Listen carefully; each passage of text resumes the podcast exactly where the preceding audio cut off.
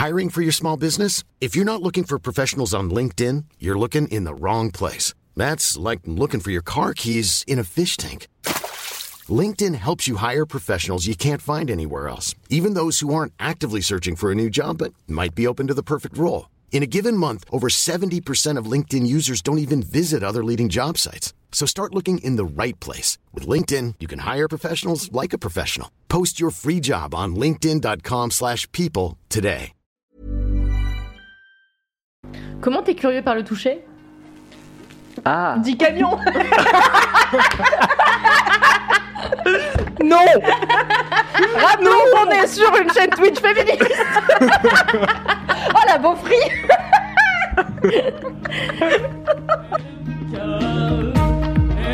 Trois,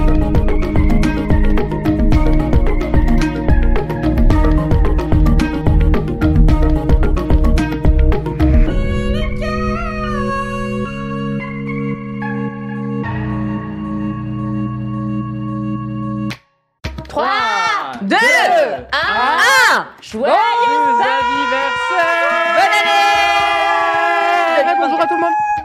ça va, on n'a pas fait trop de bruit. Bonsoir Internet, bonjour, bon après-midi. Bienvenue dans le temps. Laisse-moi kiffer en live. Eh ouais. Car c'est Wow. le dernier mercredi du mois. J'ai donc le chat sous le nez. Nous sommes sur Twitch. Merci beaucoup d'être là. On va dire un petit tour de coucou à Ezok qui n'a plus d'oreilles. Ça va, Ezok, tranquille. À Yunananas, à Marine Lamaline, à Aideina, à Nightbot, non, lui c'est un bot, à Marceline. Bref, bonsoir, bienvenue. Merci d'être là pour le LMK. en J'en live profite juste pour dire par rapport à la personne qui s'appelle Marceline, mon premier Skyblog. Euh, Elle vient de dire c'était trop long. On va faire un épisode Skyblog, je l'avais en binôme avec mon ami Peacock que vous connaissez, et Bien il s'appelait Marceline et Gougère. Et c'était nous déguisés en vieille dame partout dans Paris. Voilà, T'étais gougère. j'étais Gougère. Évidemment. Donc On j'adore le prénom Marceline, ça Vous me trouvez rappelle le pas beau que, que Gougère, ça se dit vachement bien en bourgeois genre Gougère Une gougère. Une Gougère Ouais, ah bah, Oui. Rajouter un un. C'est juste une ouais. gougère. Bah En fait, de toute façon, quand les mots finissent en R, c'est facilement pour Bah, surtout toi, tu le fais bien. Moi, j'ai beaucoup mon père. Mon père, colère. Ouais, colère. Ah ouais. colère. Ah oui, colère, ça marche bien. L'honneur de Je la suis déjà en train de perdre la main sur ce podcast et ça a commencé depuis vraiment 3 minutes. Bienvenue, je suis comme vous le voyez et comme vous l'entendez entourée d'une team de qualité pour ce. LMK en live de mars 2023 puisque nous avons avec nous Mathis. Wouh ouais, Ah, Bonsoir, pardon. J'ai sursauté, j'étais pas au courant que j'étais là. Mathis qui a été félicité dans le chat pour son remix du générique de Cédric dans le dernier épisode de Laisse-moi kiffer qui est paru, Oui. qui était l'adieu à Aïda. L'adieu à l'Aïdi. euh, L'adieu, c'est l'adieu à Aïda. C'est très chiant à prononcer, on va pas le compliqué. faire. compliqué. Voilà, Aïda est partie pour d'autres aventures. elle a quitté Mademoiselle, franchement, quelle idée originale. Et euh, elle est partie vers d'autres horizons. Il est possible qu'on la recroise au micro de Laisse-moi kiffer de temps en temps. Car, comme vous pouvez le voir, d'autres gens ont quitté Mademoiselle et sont régulièrement au micro de Laisse-moi kiffer. J'ai nommé la seule, l'unique Kalindi Rampfel. Kalindi, C'est pas faux d'avoir fermé la porte, hein, vraiment. euh, Comment ça va, Kalindi? Est-ce que tu es ravie d'être là? Je voulais dire pardon parce que la semaine dernière, je suis partie de LMK parce que j'avais le spectacle d'Edouard Baird. En fait, je me suis trompée d'heure. Donc, euh, C'est quoi, je l'ai pas. J'ai pas prévenu les gens que tu m'as vraiment écrit une demi-heure après en disant je me suis trompée d'heure. On était censé faire vite sur cet épisode et se presser un peu plus. Il dure deux heures. Il dure vraiment deux heures. ah bon? Ouais, je sais pas pourquoi. Je, je sais pas. Et t'as quand même raté. 3 kiffs sur 4 en partant plus tôt, donc je sais pas ce qu'on a foutu pendant une heure et quart. Tu pars au bout mais d'une heure et quart d'épisode, quoi, vraiment, et on est en mode, eh ben, y a plus que trois kiffs. Et Ouais. voilà. C'était des super kiffs, bien sûr. Allez écouter cet épisode. Euh, Il y a euh, Matt Moutmout qui demande sur le chat si mon haut te trigger pas Kalindi à cause de ta tripophobie, euh, la Bah phobie non, des c'est- trous. mais là, c'est un imprimé c'est un panthère. haut léopard, donc ça va. C'est pas, c'est pas des trous. Si c'était des trous, genre Mais les c'est hauts pas des encrochés, c'est un problème. En fait, voilà. si c'est si c'est du tissu ou whatever, je m'en fous. C'est euh, quand c'est en relief, quoi. Ah oui, je vois. Comme les, les fameuses fleurs de lotus qui Les de déplaisent beaucoup aux lotus, les personnes coraux et ces trucs comme ça, quoi. Et il y a Marine qui dit Je viens de repenser aux présentations d'Alix. C'était quand même une sacrée era quand elle était présentatrice. C'est vrai. C'est très vrai. Alix. Martineau est parmi nous Ouais Trop content d'être là Avec un très beau crop top quand Ah même. oui. Peut-on voilà, admirer ce crop top dauphin d'une qualité incroyable? Et il y a marqué Bonsoir BSR sur, euh, Exactement. sur la manche. euh, C'est bonsoir. Bonsoir. Ah ouais. C'est je un connais. t-shirt du gratin, du gratin dauphinois. Voilà. Oh Merci. Bravo Merci. N'hésitez pas à sub à la chaîne pour plus de jeux de mots. N'hésitez pas. Merci, je suis alcoolique. À ne Martino, pas ça va confondre avec le gratin de carotte. Le quoi? Le gratin de carottes? Le gratin de Non, carotte. pas des blagues sur Ah SS. Non. Carotte, c'est quoi? Non, C'est c'est blague de bascule 117. d'OSS 117. Oh là, je suis pas assez. C'est pas une blague de Bah, mascu, oui. c'est juste une blague d'OSS 117. Mais Donc, Que les mascus reprennent. Oui. Comme beaucoup, l'appropriation beaucoup de du blagues d'OSS 117. Ça va, Alix Martino C'est ta première fois dans ce nouveau studio, visiblement Ben oui, tout à fait. Je suis très impressionnée. Où est-ce que je regarde? C'est laquelle ma caméra? Où est ma glam team? Euh, Alors, on a une caméra ici, une caméra là, une caméra là. Ok. On n'a pas fait de changement de plan au fur et à mesure que je le disais. Voilà. Ah ouais, super. ah vas-y, je peux faire, je peux faire un truc genre. Ah putain, je te déteste. Tac. C'est Ok. cette case. C'est Ah, 7 cam et c'est et- 7 cam. Voilà, bon, on la voit là, pas. du coup, donc c'est pas le- de l'effet- L'effet est vraiment limité. Mais- Voilà. On nous suggère de mettre en place euh, un bocal où quand tu dis un jeu de mots pourri, on met un billet dedans. Le problème c'est qu'après on n'a plus d'argent. Vraiment c'est Oui. un gros budget. Vous êtes Si c'est charmant, mais je juste suis déjà Mathis qui le pauvre. fait, voilà. Faudrait Oui, qu'il- que ça. son salaire soit doublé afin qu'il puisse compenser la baisse de revenus générés par ce bocal à jeu de mots. Mais on y Mm. pense. Si vous ne sauvez pas à la chaîne, peut-être qu'un jour LMK sera financé grâce au bocal à jeu de mots éclaté de Mathis. Ou juste à chaque fois qu'il y a un jeu de mots, vous sebez. Oui, vous pouvez faire ça. Ah, Comme ça, ouais. c'est pas notre argent, c'est le vôtre. C'est vrai. Astuce. et moi, comme d'habitude, je suis Mimi, je suis Ouais, créatrice oui. de contenu indépendant, puis ravie d'être dans Laisse-moi kiffer. Bravo Ouais. d'être Mimi. Particulièrement de bonne humeur ce soir, car Kalindi m'a dit que je ressemblais à Sofia Vergara dans Modern Family. Saison qui est- 2 Saison 2, c'est très précis. Top 3 des meufs qu'on a envie d'être dans la vie, je pense, collectivement. Même les gars, je pense que tout le monde a un peu envie d'être Sofia Vergara. Donc Avec euh, Sophie d'avant. qu'elle a, ça me tue quoi. Attends, top 3 du coup des personnes qu'on va dans la vie. Des meufs. Des, des meufs. Sophie d'avant. La dame que t'as dit. Sophie tellement blanc, waouh. Non, non, non. T'es tellement blanc. Est-ce que c'est parce qu'elle fait le truc des enchères et t'aimes bien le truc des enchères? Non, je déteste Sophie d'avant. Oh, Comment ça s'appelle? Ça c'est changé Affaire ça. conclue? Affaire conclue. Affaire Ça, conclue. ma daronne, elle, elle adore parce qu'elle se dit peut-être qu'on a aussi dans le, Eh dans le oui. garage des choses qui valent des trésors. C'est vrai. fais, non, car tu as mes cours de maths, de CE2. Je ne pense pas que ça vaut de l'argent. Une bonne transition vers ta question. Tout à fait. Oh là là, il est fort. La question, un petit peu en l'honneur de vous deux, j'avoue, parce que je me suis dit que vous serez des bonnes cobayes pour cette question. En plus, on s'en est parlé, on s'est dit, moi j'ai rien de bizarre. Ouais, c'est clair. Je- alors, j'ai vu un spoiler pour toi, déjà tu mens. Et aussi Kalindi, je doute, c'est quand même la personne qui a par exemple fait bénir son chat. Bref, la question que j'ai voulu vous poser aujourd'hui, c'est c'est quoi le truc le plus chelou qu'on peut trouver chez vous, que vous possédez dans votre appartement? On va commencer avec toi, Mathis. Moi, je vais pas être euh, très très très très fancy. J'ai du du spray pour bonne haleine pour chien. Ah oui. C'est chelou, mais en même temps, ça fait sens. Enfin, quand t'as déjà eu Ruby sur tes genoux, tu sais pourquoi j'ai cet objet. pue de la gueule, même, Bah hein. ouais, plus de la gueule, quoi. C'est un enfer. Enfin, on dirait vraiment un date le lendemain matin, quoi. Est-ce que quand euh, tu lui mets le, le pchit euh, dans la bouche, elle fait Alors, c'est pas ça. un shit, ça Ah. se met euh, en fait. T'as dans dit un la- Pour les croquettes? Oui, c'est vrai que c'est pas, c'est pas vraiment un spray. Non, même Soyons pas, c'est dans son s'il te eau. plaît. Et du coup, elle aime pas quand on le met directement dans l'eau parce que ça fait un petit peu d'écume. Elle regarde, elle est en mode non. Donc, euh, il faut ruser un peu, il faut le mettre avant l'eau et faire en sorte que ça mousse pas trop et tout, sinon elle boit pas. Ouais. Et Et Est-ce que ça gueule. marche? Bah ouais, ça marche plutôt bien. Ça lui... Alors, ça donne pas bonne haleine non plus. Enfin, je lui roule À peu de pelle, mais voilà. nul n'est tenu? Voilà euh, ce que t'as dit. Et euh, mais euh, par contre, ça annule un peu le, le fait qu'elle est, enfin qu'on a l'impression qu'elle ait bouffé un trottoir, quoi. Enfin, donc, Tu connais dans ta life Tu peux pas aller raconter ta life ailleurs Pourquoi je me fais raqueter en direct là? Non, dans ta life life Agressive. Mais non, c'est des, c'est des, c'est des gourmandises pour. Ah oui, j'ai une photo de euh, toi avec un Ah, paquet de dental. dental. Oui, Dans life. ta- ok. Dental Life. Ce podcast pas- n'est pas sponsorisé par Dental. Je comprenais pas pourquoi vous riez. Bah c'est charmé parce que en fait euh, le langue jambon le chien de ma mère pareil euh, elle aime pas euh, les autres trucs que ça Mhm. et donc c'est un gros c'est son petit goûter quoi d'ailleurs quand tu lui dis tu veux ton petit goûter? Elle sait exactement ce que c'est Mais il faut le dire avec cette voix et ce ton, sinon elle ne comprend pas. Tu lui dis, tu veux ton petit goûter, elle est là. Quoi. Je suis un chien vraiment, de quoi tu parles hein T'as une tête à jouer dans Chicken Run quand tu fais ce- ce- cette voix. C'est vrai, je l'ai. Je suis désolé, mais c'est vrai. Cependant en Chicken Run c'est un super film C'est un euh, super film. C'est trop trop bien. c'est très drôle Sinon, moi, mes grands-parents, euh, ce qu'ils font, c'est que. Enfin, ce qu'ils faisaient avec leur ancien chien, c'est qu'ils. en fait, on écoutait les grosses têtes. euh, Ah, Et euh, j'étais à l'arrière de la voiture C'est et pour parfois ça. ils balançaient des Vichy euh, pour Vicky, j'adorais les était biches. leur chien qui puait de la gueule. Ah, j'étais pas le chien bouffait des Vichy. Ouais, le chien bouffait des C'est Vichy. ouf. Avant de donner des bonbons pour humains à votre animal, renseignez-vous auprès de Tout votre vétérinaire pour savoir Ouais, si c'est une bonne idée. Sinon, achetez-lui des trucs spécial chien. Mais dans ta life Je vais quand même poser la question que la France entière se pose. Est-ce que t'as déjà goûté? Non. Ah ouais? En vrai, c'est un pchit qui se met dans l'eau. alors, genre, j'ai- jamais bouffé les croquettes de mon chat, mais si j'avais un pchit anti-mauvaise haleine qui se met dans l'eau, j'aurais goûté. J'ai beaucoup de curiosité dans la vie, sur à peu près tous les sens euh, possibles, même le toucher en vrai. Mais alors le goût, j'ai vraiment pas envie de me risquer dans un truc qui, qui me plaira potentiellement pas.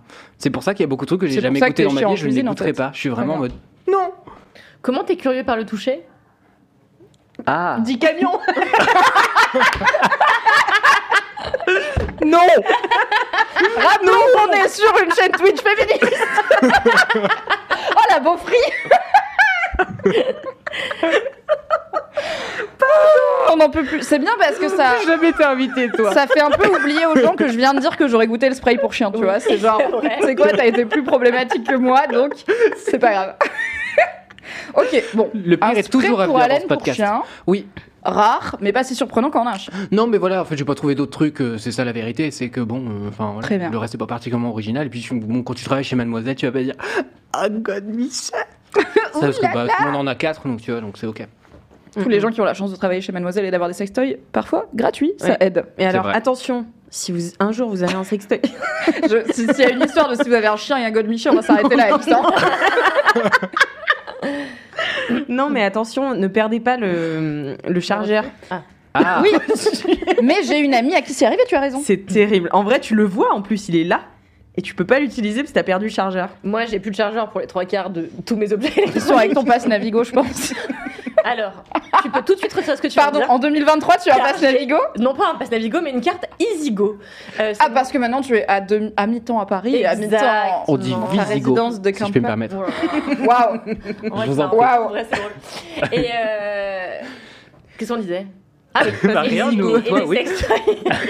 et en fait, bah juste tu les mets quoi. C'est Oui. ça, ça n'a plus que Oui. cette- c'est moins mais bon, ouais, Oui. c'est Tu moins peux encore Juste tu servir, les tu mets vois. quoi, oui. Bien sûr, ça fonctionne toujours. euh, la moitié de l'usage fonctionne toujours, la moitié vibrante fonctionne moins. Et c'est vrai que beaucoup de sextoys ont euh, des chargeurs propriétaires qui ne marchent qu'avec cette marque-là, voire qu'avec ce modèle. C'est Espérons que l'Union européenne agisse Ouais, pour qu'on ait des chargeurs universels Bah oui. pour les sextoys comme pour les téléphones. Écoutez, Sinon, on on l'a dans le cul, j'ai envie de dire. Allez, Allez. transition. Qu'est-ce qu'il y a chez toi à part des Bah, vibromasseurs sans chargeur du coup Franchement, pas grand chose, je suis désolée. Juste un rat Euh. en porcelaine de trois bêtes, comme tout le monde.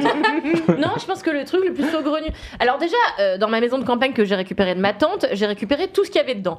Et la dernière fois, j'ai invité mes amis Elise Piecoq et Florence Chartier et qui sont venus et qui m'ont dit Qui se souvient quand Elise Piecoq t'a dit arrête de dire mon nom dans ton podcast C'était en Il y a 2008. deux ans quand tu travaillais encore chez Mademoiselle C'était des subprimes, ça. Elle a lâché depuis. Mais euh, et donc euh, elles m'ont dit et dans cette maison on se demande plus ce qu'il y a pas qu'est-ce qu'il y a. C'est Voilà. vrai. Donc c'est pour vous dire il y a beaucoup de choses. Euh, Est-ce que t'as un truc pour éteindre les chandelles? Ah le petit truc Ouais. là? Bah je sais pas. Bah Mais voilà, fait, je j'ai trouvé pas- ce qu'il y a pas. et- Une ventouse. Attends mais ah, je- euh, non Peut-être dans un a- tiroir cependant. Et donc, dans cette maison, l'objet saugrenu, mais en fait, il est surtout saugrenu quand on le voit, parce que en fait, si je vous en parle, vous n'allez pas le trouver si saugrenu. C'est un sac de billes. Si seulement on avait Ah oui. prévu des photos à vous montrer parce qu'il y a un écran et tout, Putain. mais la MIF on l'a pas fait. Voilà, il y aura pas de photos de ce, dont on est en train de vous parler là. Bah, C'est-à-dire que c'est dans ma maison de campagne. Et comme j'ai appris le thème de cette émission vraiment hier, je ne pouvais pas. Mais attends, Ouais, moi, Ah bah, je les j'en ai charges, des oui, photos. hier. de, la, de, de ce que j'ai Oui, Ah mais non, de toi C'est Non, compliqué de de montrer à l'écran Non, comme du ça. tien. Ah bon? Mais tu sais, j'avais pris plein de photos. Bon, ce sac de billes, qu'est-ce qu'il a de C'est un spécial sac de C'est une sculpture sac de billes lumineuse. Donc c'est un gros sac de billes comme ça. Qui Comment ça, on va trouver ça normal en sans mais voir Rien de si fou. J'ai un sac de billes, mais c'est lol. Et c'est très- Et saugrenu, d'autant plus que en fait ça a été, je l'ai appris très à la mode dans les années 70 et en fait ça appartenait à ma grand-mère. Définition très à la mode. Je ne pense pas non plus que c'était dans tous les foyers français. Peut-être pas, mais euh, en tout cas dans ma famille on avait trois. C'était Chez les Ramphal spécifiquement, d'accord. En fait chez ma grand-mère, euh, Madame Annie, elle avait donc ce- c'est elle qui a eu la première fois le sac de billes et après ma tante Poutouz a eu le sac de billes et ma mère a eu ce sac de billes. On avait ça et on avait les soliflores en canard. Vous vous souvenez de ces trucs là qu'il y avait chez tous les vieux là? De quoi elle parle? Un soliflore en forme de canard? Oui, ou du coup tu lui mets la fleur dans le bec. Bon. Non. Et donc l'autre jour je disais à Alix, bah, je vais leur dire euh, le sac de billes lumineux. Et elle m'a dit mais attends parce que t'as quand même un caleçon sur, euh, sur ta, oui, sur, sur ta, la sur lampe ta lampe. dans ma chambre. Hmm. Et j'étais là, c'est pas un objet en soi-même, mais en fait, avec mon mec, on a une ampoule euh, sans. euh, comment on appelle Donc ça là, on est sorti du sac de billes, on parle d'une autre lampe, ok, Oui. sur laquelle il y a un caleçon. Je, juste pour, pour qu'on suive quand même collectivement ce qui se passe en termes Oui, d'histoire d'une personne qui n'a rien de bizarre chez elle. Oui. Non, non, mais là, c'est dans mon appartement à Paris. Il y a donc j'ai une chambre et en fait, il y a une ampoule qui est une grosse ampoule sur laquelle on peut pas mettre le au vent. Comment ça La bajour. Le haut vent. Pourquoi tu, tu, tu, tu- Parce tu qu'elle fait portes- la bajour. Tu portes des abat-jours régulièrement? Ah, Vous saurez que la mère de Camille Laurent est abat-jouriste. Voilà. Euh, incroyable Et que. Cyril euh, de Colanta fabrique des robes avec des abat-jours. c'est vrai. Mais dis donc, tout est relié. Inception de la bajour. C'est le podcast de la bajour, la bajour cast, bienvenue. Et donc, euh, il n'y a pas d'abat-jour pour cette lampe. Et donc, euh, comme on trouve que c'est une lumière trop agressive pour euh, lire la nuit, Mmh, on a mmh. trouvé la solution de mettre un caleçon. Et donc, c'est peut-être la seule chose vraiment bizarre que tu vois quand tu rentres chez moi, c'est ce caleçon sur euh, la Mais lampe. non, mais vous le changez quand même on régulièrement. change Il est régulièrement le caleçon, bien que mon ampoule ne suit pas de la bite. Mon ampoule ne suit pas de la bite sera donc le titre de cet épisode. On est ravis, on peut boucler. Voilà, 18h50, on va boire des coups. Est-ce que c'est un caleçon noir ou coloré? Est-ce que vous changez d'ambiance euh, lumineuse Voilà, vous êtes là. Attends, là, on va passer un moment un peu caliente. On met le caleçon rouge. Et la dernière fois, je rentre chez elle et je vois. Tu vois le caleçon rouge, tu te dis Oh non, je le suis trop. Non, c'était pire. C'était le pyjama que je lui ai cousu et offert Oh. sur la, sur la lampe. Même j'avais réglé dedans, donc de toute façon. Voilà. Du coup, ça fait lumière bicolore un peu sympa. Ça fait des jeux de clair-obscur pas mal. On rappelle que si vous avez du sang sur euh, des vêtements, euh, lavez-les à l'eau froide. Voilà, l'eau chaude ça fixe le sang et puis gardez la pêche car des fois ça ne suffit pas et vous avez juste le somme. C'est normal. C'est vrai. J'ai- J'aimerais revenir un instant sur ce sac de billes. Mhm. Je ne dirais pas Ok. que je le J'ai représente pas retrouvé la visuellement. photo. T'as pas retrouvé C'est Ok. un- c'est- c'est- en termes de taille. C'est gros comme ça. Donc voilà, pour, pour vous qui nous écoutez en podcast, on est sur. Euh, faire le tour d'une personne. euh, Voilà, vous prenez quelqu'un dans vos bras, près. ça fait à peu près ce tour-là. Et en fait, c'est donc un sac en espèce de jute noire avec des billes de verre. Hmm. Et on dirait vraiment un sac de billes. Et en fait, tout est collé et t'appuies et ça fait la lumière. quoi. C'est une lampe en fait, vraiment. Je crois que je trouve ça un peu sympa. Alors, moi, tout le monde m'a dit c'est hideux. Et moi, quand j'ai fait le tri dans ma maison, que j'ai jeté la moitié des trucs, j'ai gardé volontairement ce sac de billes. Parce que j'étais là, vous trouvez ça hideux parmi toutes les horreurs qu'il y a? Parce qu'il y a beaucoup de trucs bah, un peu vieillots qui rappellent vraiment la campagne. Parce que Ma, grand- ma, ma tante était très premier degré, donc qui n'en veut euh, Des statues de poules, euh, des trucs avec des, des comment on appelle, des vaches, des, tout ça. Oui, il y a un Animaux de thème euh, basse-cour, quoi. Un thème très basse-cour. Un drapeau nazi. Euh, le, Un fusil sans permis. le enfin, starter euh, pack. bon, La campagne. Comme vous et moi, surtout comme vous. Voilà. bon. Qu'il est drôle. Et, euh, et du coup, euh, et donc, tout le monde m'avait dit c'est hideux, c'est hideux. J'avais dit attendez, parce que là, vous voyez ça avec toutes les merdes. Mais une fois que Hmm. j'aurai enlevé toutes les merdes, et donc j'ai gardé, et là, je curation. trouvé le bon endroit. Et en fait, tout est une question de. hum, Comment on appelle dans les. De achalandage. Et- D'achalandage, tout à fait. J'allais dire le contexte là, qui marche aussi. Ah, Attendez, je vais le montrer à la merde. cam. Attendez, il faut que le monde Ok. voit ça. Non, mais garde parce que c'est une story. Garde le doigt dessus. ouais. Ah oui, bah c'est vraiment ça. Putain, tu l'avais pris. hein. C'est le meilleur moment de ce podcast. Ça fait pas du tout la mise au point. Merci notre équipe vidéo bien travaillé pour que ça garde la mise au point sur nous, mais du coup, je vous, je vous mettrai sur Instagram. C'est le meilleur moment du live. Ma grosse tête là. Bah, t'avais aussi, donc euh, bah, j'en profite euh, pour parler des autres trucs bizarres qu'il y avait chez toi. Euh, une horloge en forme de conserve de sauce tomate. C'est c'est dans le paquet. Euh, une poêle qui fait déco, donc qui est accrochée au mur avec Ah ouais. des autocollants de poivrons dessus. Des autocollants moches, hein, il faut quand même préciser voilà. que c'est pas des jolis autocollants de fruits et légumes. Et Alors, ça, qui te hein. permet Désolé, ils sont moches. C'était des Alors que- autocollanta. La lampe sac de billes, T'as vu, elle a un petit charme. Merci. Et donc là, je en vrai, je la isolée. déteste pas. Moi j'aime bien, je l'ai isolée dans la chambre blanche où tout est blanc, tout est très épuré. Et de fait, elle apporte un, un petit côté un peu rétro, en vrai un peu art moderne, tu Satanas, vois. Art déco, pardon. Hein Rétro Satanas, plutôt. T'en lances juste et tu vois ce qu'il prend quoi. C'est une forme de mitraillette. Bah, c'est un flux ça, hein. continu. Pour Voilà. de réussir, Le- il en faut 9 qui ratent. Donc, euh, non, mais pour pas les toi, enfants. non, mais c'est une règle. Hein Et euh, Comme pour les crêpes, voilà, tout ça quoi. Pas toi spécifiquement.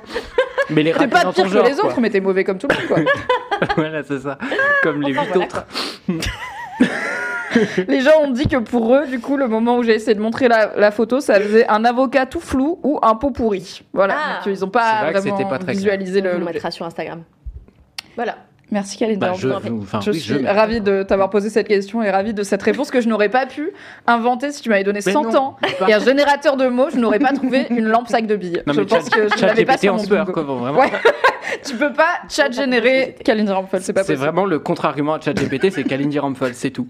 Voilà. Il y a Hodaro, Ho, Ho Adorable qui dit on veut une vidéo home tour de ta maison dans le Perche. Oui, c'est Ah prévu ouais. pour quand j'aurai repeint mes poutres en fait. Voilà. Ouais, ça m'arrive tout. J'ai un début de vanne salace, mais je vais pas la faire. Alex Martino Qu'est-ce qu'il y a de chelou chez toi? Bah moi c'est pareil, euh, rien de très chelou. J'ai, euh, je sais pas. Alors euh, ma vieille mère m'a offert euh, pour Noël un chauffe-foyer qui est une sorte de fausse cheminée et c'est aussi un chauffage électrique qui fait de la, qui fait de la lumière et fait comme si c'était des flammes. Est-ce les? Ah non, pas du tout. C'est très beau. C'est très beau, mais du coup, c'est pas bizarre. euh, vraiment, c'est juste euh, étonnant, quoi. Enfin, c'est euh, sympa. Euh, Moi, aussi, j'adore. Non, mais en fait, euh, mon, ouais, mon, le- peut-être le truc bizarre que j'ai chez moi. Ah, si j'ai des rajouts qui blonds qui datent de mon anniversaire l'année dernière. Euh, Qui ont été posés dans tes cheveux et, détachés ou qui sont neufs qui sont neufs. euh, D'accord. voilà. Bon, ça va. mais qui ont été posés dans les cheveux de mes amis et Ah, euh, mes plusieurs amis dans la soirée. Enfin bref. Et non, j'ai en fait un masque de de catch. Voilà. Que j'ai acheté au Mexique. Je vous Un propose, masque de lucha libre donc. Je vous Oui, propose tout, de suite de découvrir ce masque. Et, Celui-là, on avait prévu. et euh, j'ouvre cette parenthèse maintenant pendant que j'y pense. Mais j'avais un objet chelou, j'y ai pas pensé, je vous le dis après. Ah, Ok. super. Attention, waouh Ah. Voilà. Je me suis fait spoiler cette photo pendant le- les réglages techniques et j'étais vraiment genre j'ai tourné le dos à l'écran en mode je veux plus rien voir. Je suis déjà si heureuse. Je le, je remettrai régulièrement pendant le live. Ouais. Ah oui, à des moments random. J'espère que tu auras des kiffs bien sérieux, bien culture, Alix. C'est écoute, c'est très beau comment as-tu choisi ces mots- ces- ces- ce thème euh, bleu et or, Euh, ainsi eh que bien, finalement le catholicisme euh, vaillant quoi, une forme de croisade, tu vois. dans Bah, l'idée. c'est mes, c'est mes années Puy du Fou qui se sont réincarnées euh, dans ce. dans C'est mes ce- années de Villiers. Catch me later. C'est la- l'époque où t'étais folle du puits Waouh. Tu sais que le puits, c'est un trou. Oui. C'est tout. Je, je sais qu'elle aime pas les trous. Je, je sais. Ah. Ah, j'ai rien compris, j'ai rien compris au trou. J'étais pas sur la tripophobie et les trucs pas non plus dessus. Pardon. Je l'ai. Euh, et non, oui, Oh là non, le en fait, euh, on faisait un. C'était violent. En fait, Bah, je savais pas une comment te sauver. il faut rater 9 et La, plus tempé- cuite. la température a chuté de 16 degrés, genre vraiment euh, la Vendée. Perso, j'ai chaud donc ça m'arrange. Non, mais oui, en fait, c'était avec euh, mon amie euh, Anne. euh, on était en train d'attendre pour la lucha libre et on se faisait des petits, euh, des petits cap. Et donc, on s'est dit capoupa cap d'aller à la lucha libre en portant un masque de lucha libre. et donc, on en a acheté dans le stand juste derrière. Est-ce que ça tient chaud? On a l'air de Ça suer un peu dedans. très chaud. Et en fait, je n'avais pas le droit de le porter pendant le la Bah, lucha faut libre. respecter, c'est un uniforme professionnel. Exactement. Donc euh, et puis on peut pas respirer. Enfin bon, c'est un petit un petit enfer finalement que j'ai payé euh, 10 euros. Donc Ça ça, va. va. Ça va. Ça va. ça va. J'allais dire, ce serait un peu comme aller à un match de foot habillé en footballeur, mais je pense qu'il y a plein de gens qui vont au match de foot habillé en ouais. footballeur. Oui, Euh, c'est le concept du maillot, ouais. Le maillot, ça marche, le masque euh, de lucha libre, ça ne marche pas. Voilà, c'est pas un très bon exemple. Voilà. Donc euh, c'est parce qu'on devait porter le masque. euh, Covid. Ah, Ah, Et si tu le mettais sur le Ouais. Ça faisait beaucoup de choses pour pas respirer du coup. Ouais, je pense vraiment tu, tu as peu oui, d'oxygénation. quoi. cagoule, ouais. C'est ça. Mais c'était super la lucha libre au. Mexique. euh, Mm. Si vous avez l'occasion d'y aller, c'est un super spectacle qui vraiment est accessible à tous. Super. Très bien, j'aimerais un jour. J'espère un jour aller voir de la lucha libre au Mexique. On a une question, j'espère que les chats de Kalindi vont bien. Est-ce que tes chats vont bien? Ah, super bien. Question de Valérie dans le chat. J'ai- euh, salut Valérie. Euh, pas grand chose à dire sur euh, le poupouchou et la titounette. Euh, À chaque fois, il y a plus de syllabes. Dominique. Dominique des poupouchous et la titounette vont très bien. Ils ont chassé la mythe avant-hier euh, de manière infructueuse. Mm. Et, euh, Mais c'était un mythe. mais c'était. Oui, J'ai écrit euh, qui chassait la mythe sur Instagram M Y Y T H E. Ça va pas de faire des trucs comme ça. Oui, Et j'ai vu, j'ai vu que tu t'es repris dans une story d'après. et l'éditeur que je visais, la maison d'édition que je visais pour publier mon roman a vu. Et donc j'étais là, super Top C'est vraiment ce que j'avais envie qu'ils voient. Moi Mais à part ça, les chats vont bien. Merveilleusement bien, bien sûr, évidemment. On est le, ravis. le maréchal a un peu maigri parce qu'il fallait qu'il maigrisse parce que on a peur qu'il fasse du diabète. Donc euh, voilà. Très bien. Pas trop grassouillé de les chats, mais un peu grassouillé quand même. Tout à fait, merci de demander. Il y a Léa qui dit Mathis, je veux passer une soirée avec juste toi qui fais des jeux de mots. Voilà, si tu es en location, n'hésite pas à prévenir les gens euh, de ta disponibilité. euh. Bah écoutez, euh, mes parents me détestent, donc au lieu de rentrer chez eux, si vous voulez, je peux rentrer chez vous. C'est un peu menaçant dit comme ça. Je peux rentrer chez vous, mais. C'est pas vrai. C'est un peu Antoine de Maximi, mais aussi plus, un peu serial killer. Voilà, vous choisissez euh, l'énergie que vous voulez. Je profite d'avoir le bâton de parole euh, que je viens d'inventer euh, pour euh, donner mon objet étrange, qui est un objet Oui. qui a cassé récemment. J'avais un Oh. verre téton. Euh, Ah. pendant des Oh. années, j'ai eu un verre avec euh, un espèce de fond euh, bah, vert du coup. C'était un verre avec un fond vert, c'est rigolo. Euh, Est-ce rigolo Si, c'est rigolo. Est-ce que tu pouvais Et- Si, c'est rigolo. Et il y avait un- une espèce de petite comme ça, enfin un téton quoi, tout rouge. euh, au Mais fait fond- exprès au fond Genre du c'était vraiment un verre téton ou Je sais pas ça si c'était délibéré, ce que ça représentait, de la lave, euh, le piton de la fournaise ou un téton. Je, je sais pas. Je, je sais pas, ça ressemblait à un téton coupé dans un verre et en fait le verre a cassé récemment et j'étais en deuil et du coup j'ai fait une story par rapport à ça et plein de gens m'ont dit ah mais on a les mêmes donc c'est pas si étrange que ça finalement ça va peut-être pas le coup de faire cette parenthèse. À vous. C'était une super parenthèse, merci Mathis. Moi j'ai brainstormé avec mon mec parce que j'habite avec lui et que je sais que moi je possède pas trop de trucs chelous parce que je. je, je- J'ai fait une Marie Kondo, j'ai débarrassé plein plein de trucs euh, dont je me sers pas, j'aime pas entasser des trucs, donc j'ai fait un gros tri avant notre déménagement euh, l'année dernière, et non pas la semaine dernière, mais je sais que mon mec a un peu moins fait de tri. Enfin, il en a fait beaucoup, mais il est un peu moins flippé que moi à l'idée d'entasser des choses, donc il a tout ça pour, il a gardé des trucs que moi j'aurais jetés. Ok, mais il voulait les garder, j'ai dit d'accord. Du coup, je lui ai dit, c'est sûr que toi, t'as des trucs chelous, et ils sont finalement chez nous, donc ça compte pour laisse-moi kiffer, donc qu'est-ce qu'on a de bizarre? On a brainstormé, et je pense que le mieux que j'ai, c'est, j'ai un oignon, mais c'est une peluche. Donc j'ai une peluche en forme d'oignon, Oh, avec mignon. un petit visage brodé, enfin il a, du coup, on a euh, une peluche en forme d'oignon, tout dodu, avec un petit visage brodé qui a juste deux yeux et un sourire bête. Oh, trop Et euh, c'est son meilleur copain Pipo Mantis qui lui a offert parce qu'ils se sont fait des duos de cadeaux euh, mignons, ce qui est quand même très pur dans la vie. et du coup, sur l'étagère dans le couloir, on a un petit oignon content et quand je passe devant, je suis là. Ah, Trop mignon. C'est trop chou. Alors ça me fait penser que dans Top Chef cette année, il y a une candidate qui a un oignon totem. Donc elle est tout le temps en train de cuisiner avec son oignon sur lequel elle a fait un visage comme dans Castaway. Et donc euh, c'est tout le temps comme ça. Wilson Oui, exactement, c'est Wilson. Et, euh, et Et voilà. c'est échange d'oignons à chaque fois ou juste il Bah, pourrit C'est la euh, question que je me pose. Ah oui. Je pense qu'il, j'espère. sans doute qu'elle le change, elle refait son visage. Donc non. Mhm. Pour des raisons d'hygiène, euh, on espère parce que ça pousse au bout d'un moment les Ouais, oignons. c'est ça. On a un coucou à dire à Jane, Jane DLF dans le chat, qui nous dit un coucou d'Osaka au Japon, où je vous regarde au lieu de dormir car il est 2h du matin. Merci pour vos émissions. Oh. Est-ce qu'on claque notre plus beau Hi Japan? Hi Japan Hi Japan Ravi Voilà pour tout ce qu'on a chez nous. Et c'est aussi l'occasion, avant de passer aux commentaires, de vous rappeler que comme c'est le live Twitch, LMK Rock is on. Donc vous pouvez lâcher vos dédicaces dans le chat pour vos proches qui écoutent Laisse-moi kiffer, leur faire des petites big up comme si on était sur Skyrock. Et comme ça, la prochaine fois que vos proches écouteront Laisse-moi kiffer, car c'est des personnes de goût, ils pourront vous entendre dire Ah, hi, euh, machin, euh, des bisous, euh, super, euh, vive Laisse-moi kiffer, faites-en de la pub autour de vous Ça a l'air nul quand ou autre dédicace que vous pouvez faire mieux par exemple chez vous quoi. C'était un exemple pour que vous puissiez me challenger Mm. et faire mieux dans le chat. Donc foutez-les dans le chat, je vais essayer de les copier-coller et de les noter pour euh, vous les donner au fur et à mesure. Il y a Ezok qui me demande est-ce que tu as cédé ton kit de broderie? C'est déjà c'est pas la peine d'être désagréable par rapport au fait que j'ai fait de la broderie. c'est drôle, ça fonctionne. Que j'ai fait de la broderie. Ah, des gags très podcast. 20 minutes dans ma c'est vie. Euh, et, euh, et je ne l'ai pas jeté, je ne l'ai pas cédé, je l'ai gardé.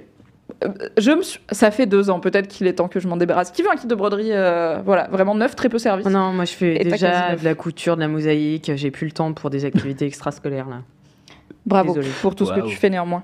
Il y a Marsawis qui demande pourquoi c'est aussitôt aujourd'hui, mais ça fait un petit moment que Aussitôt LMK en live, c'est à. Quoi? Waouh Ce podcast n'est pas sponsorisé Ça fait un petit moment que les live Twitch sont passés à 18h30 euh, pour des raisons assez simples d'installation de matos, de temps libre et de temps de travail. Donc Oui. maintenant c'est 18h30 tous les derniers mercredis du mois sur Twitch. C'est l'heure de passer aux commentaires. Mathis, est-ce que Oui. tu as un commentaire? Bah j'ai mieux que ça. euh, j'ai Bon, un ça va, c'est pas un concours. Hein. Oui, bah, j'ai mieux qu'un commentaire sur ma pauvre personne. J'ai un commentaire sur le Magimix Juice Expert 3 noir. Donc, c'est un avis Ce que j'ai trouvé. n'est toujours pas sponsorisé. Hein. Non, ouais, c'est un avis que j'ai trouvé sur Darty. J'ai cherché le moins bien noté euh, à jus. T'as vraiment été chercher un commentaire random sur Darty? Je n'en peux plus. Oui, et je vais mettre la caméra sur moi pour que tout le monde en profite. C'est au Darty de Perpignan que cette personne a acheté le Magimix Juice Expert 3 noir. T'es chiant. Et elle écrit Quelle déception Il fait des compotes au lieu de faire des jus. Non, mais c'est grave, c'est pas du tout ce qu'on demande. J'ai la sensation d'avoir été trompé sur le produit. Il porte le nom d'extracteur de jus. Alors que c'est une centrifugeuse Et on nous ment, et c'est important de le Je dire. vous jure que je n'invente rien, c'est un copier-coller. Bah, je te crois, les commentaires vraiment. si internet, je pouvais euh. me faire rembourser, je n'hésiterais pas une seconde. J'ai la sensation de m'être fait avoir. Trois petits points. Fin du commentaire. Putain, merde. aïe, aïe, aïe, aïe. Merci pour ce commentaire engagé et surtout pertinent dénonce. dans cette émission Ici, qui parle on veut beaucoup pas de magie mix. de Blender. Non. Voilà. Non, on parlera peut-être de Blender néanmoins plus tard. Merci, Mathis Je Kalindi. vous en prie. Moi, j'ai pas de commentaires, mais j'ai autre chose. Non, mais t'as une voiture à vendre, c'est on est où là? Tu veux lire le commentaire d'un film sur Allociné? J'ai un, co- j'ai un DM qui n'a rien à voir, Ah, que j'ai reçu hier à 10h d'une certaine. Alors, il faut que je vous raconte l'histoire. Donc, je suis un- une agent de cinéma Oui. euh, Mm. sur Instagram parce qu'elle avait des talents euh, sur lesquels j'avais fait euh, des Bah, articles que chez tu Mademoiselle. network, quoi. Voilà. Et donc, euh, elle, m'écrit à 20h Coucou, j'espère que tu vas bien. Est-ce que tu serais disponible maintenant pour faire des tests vidéo pour un film? Est-ce que tu connais la vie d'Adèle? Réponds-moi vite C'est vraiment la fin de message la plus flippante. Est-ce que tu connais la vie d'Adèle? C'est là. Exactement. Je réponds Hello Emma, oui, je connais la vie d'Adèle. Des tests vidéo, pourquoi? Elle me dit Tu me réponds que maintenant, ma chérie. Euh, tu peux être Mais disponible maintenant Dis-moi vite, s'il te plaît. Je réponds Maintenant, non, vu qu'il est 22h30. Je peux en savoir plus? Elle me répond Pour te la faire courte, en gros, c'est le chapitre 3 et j'aimerais que tu joues sa sœur qui va être un des personnages principaux. Et je Oh, lui dis c'est Et vous faites passer les tests vidéo à cette heure-ci Il me dit Exactement. Et donc là, je tape euh, parce que c'est vraiment une personne que je suis sur Instagram. Et donc, j'avais pas vu qu'il y avait un M de plus dans son prénom que la vraie personne que je suis sur Instagram. Et donc, c'est une personne qui se fait passer pour cet agent. Et je le dis parce qu'elle a fait une story. euh, elle- elle- c'est arrivé à beaucoup de jeunes femmes euh, ces trois derniers jours. C'est chaud. Une personne qui se fait passer pour, par, euh, pour Emma agent.mln euh, et qui réclame euh, à des jeunes femmes euh, des photos de leurs parties intimes en leur faisant croire qu'elles vont jouer dans euh, le chapitre 3 de La vie d'Adèle. Mais Voilà. je suis chocax. Incroyable ou pas? Mais Ouais, les gens n'ont plus de limite dans l'imagination pour être décryptés. Vraiment, il y a. Tu, tu peux voir des schnecks gratuitement sur internet. Hein. T'es pas obligé d'aller là, des je gens. pense qu'il y aurait une histoire de raquette, tu vois. Ah, coup, en euh, plus. de- Ouais, ouais, ouais, ouais. Sophie du Stream Deck. Yes. Voilà. Choqué, mais merci Kalindi de faire de la prévention dans ce podcast. Je fais de la attends. prévention, voilà. Oh là là. Et moi, je préviens contre les centrifugeuses. C'est tout à fait. euh, Deux commentaires aussi. politiquement importants. Centrifugeuses qui se prennent pour des extraterrestres de jus, c'est ça Non, le mais problème. attends, et oh. Tout le monde sait qu'en plus les escargots Hein c'est plus cher et ça fait moins de trucs donc autant acheter une Bah centrifugeuse voilà. finalement. Écoute. Merci Kalindi. Euh. N'hésitez pas à arrêter d'être des connards sur internet. hein, voilà, c'est une pas. reco Mm. en général pour l'intégralité du monde. Alix Martino, alors ça fait longtemps que tu n'es pas venu. Ouais. Est-ce que tu as un commentaire d'autres choses à lire ou un, un Bah. peu laisse-moi kiffer idéalement mais Bah là, j'ai envoyé un message à mes copines. J'ai dit envoyez le commentaire de la police SVP Juliette Ecam du commissariat. Et elles m'ont dit bonjour Alix. oui, parce que t'as pas dit bonjour. Et voilà, j'ai pas dit bonjour, mais donc elles me l'ont pas envoyé. C'est mes potes qui ont, si je me souviens bien, commenté, euh, enfin fait un- une évaluation de la police à Marseille. Et elles ont laissé un, un commentaire avec leur photo. Genre euh, et- TripAdvisor. Ouais, c'est drôle. Bah voilà, Voilà. je l'ai pas. Un donc, autre euh, commentaire qui n'est pas de laisse-moi kiffer qui arrivera peut-être à un moment au fil de ce podcast. Émission Ça toujours pertinente. Voilà. Toujours. Souvent inattendu quand même. Moi j'ai un commentaire de Mathilde qui viendra avec des photos qu'on va vous montrer et qui viendra aussi avec un appel. Donc soyez concentrés. Oh là. Ah putain, ouais. Mathilde Poussin sur. Instagram, tout attaché. Mathilde Poussin me dit Salut Mimi, juste un petit message pour te dire que je suis une fidèle auditrice de LMK. J'écoute depuis l'épisode 2, mais j'ai aussi écouté le 1 et vous mettez tellement de petits rayons de soleil dans mes semaines. Les derniers épisodes, je me suis bien marrée à vous écouter sur mon tracteur. Et Mathilde m'a envoyé des preuves. Oh. La vue de son tracteur et un petit Oh. selfie tracteur de toute beauté. On reconnaît le casque anti-bruit de professionnel. Exactement.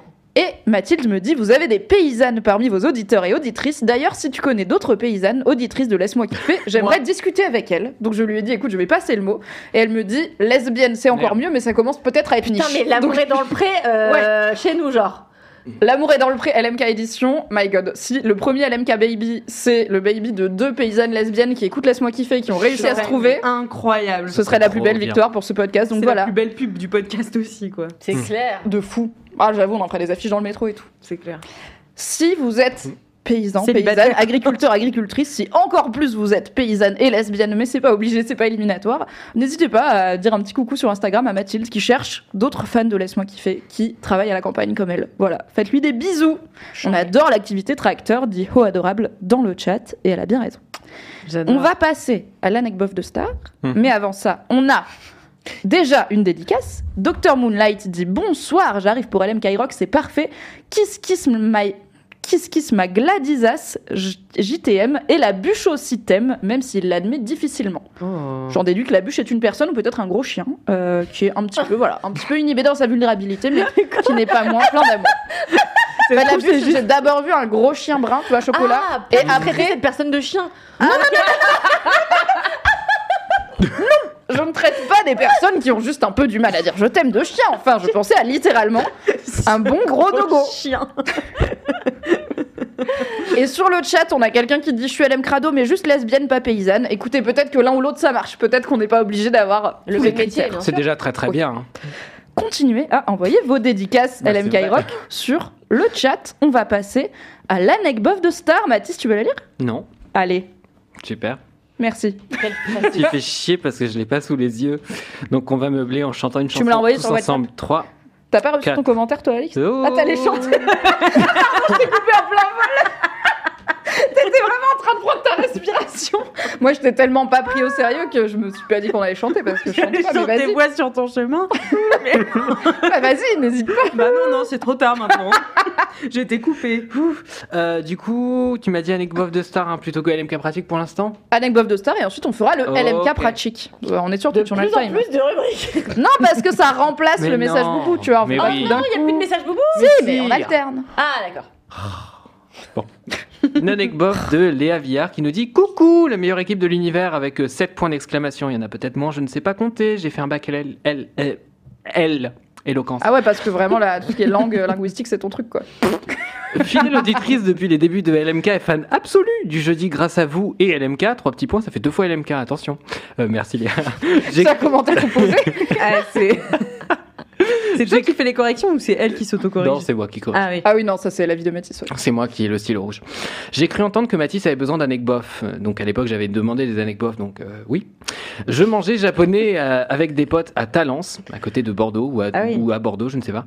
Et là, derrière- et là, derrière nous, on voit passer José Garcia et Alexandra Lamy. Ils Oh. faisaient la promo de leur film. Oh. On leur a demandé des photos. José est super sympa. Hop, je vous mets José Garcia en attendant. Comme ça, c'est- La divertissant. selfie José Garcia. J'aime bien José Garcia. Mais Alexandrin moins, genre Ah. diva. Voilà, donc c'est dit. Hop, voilà.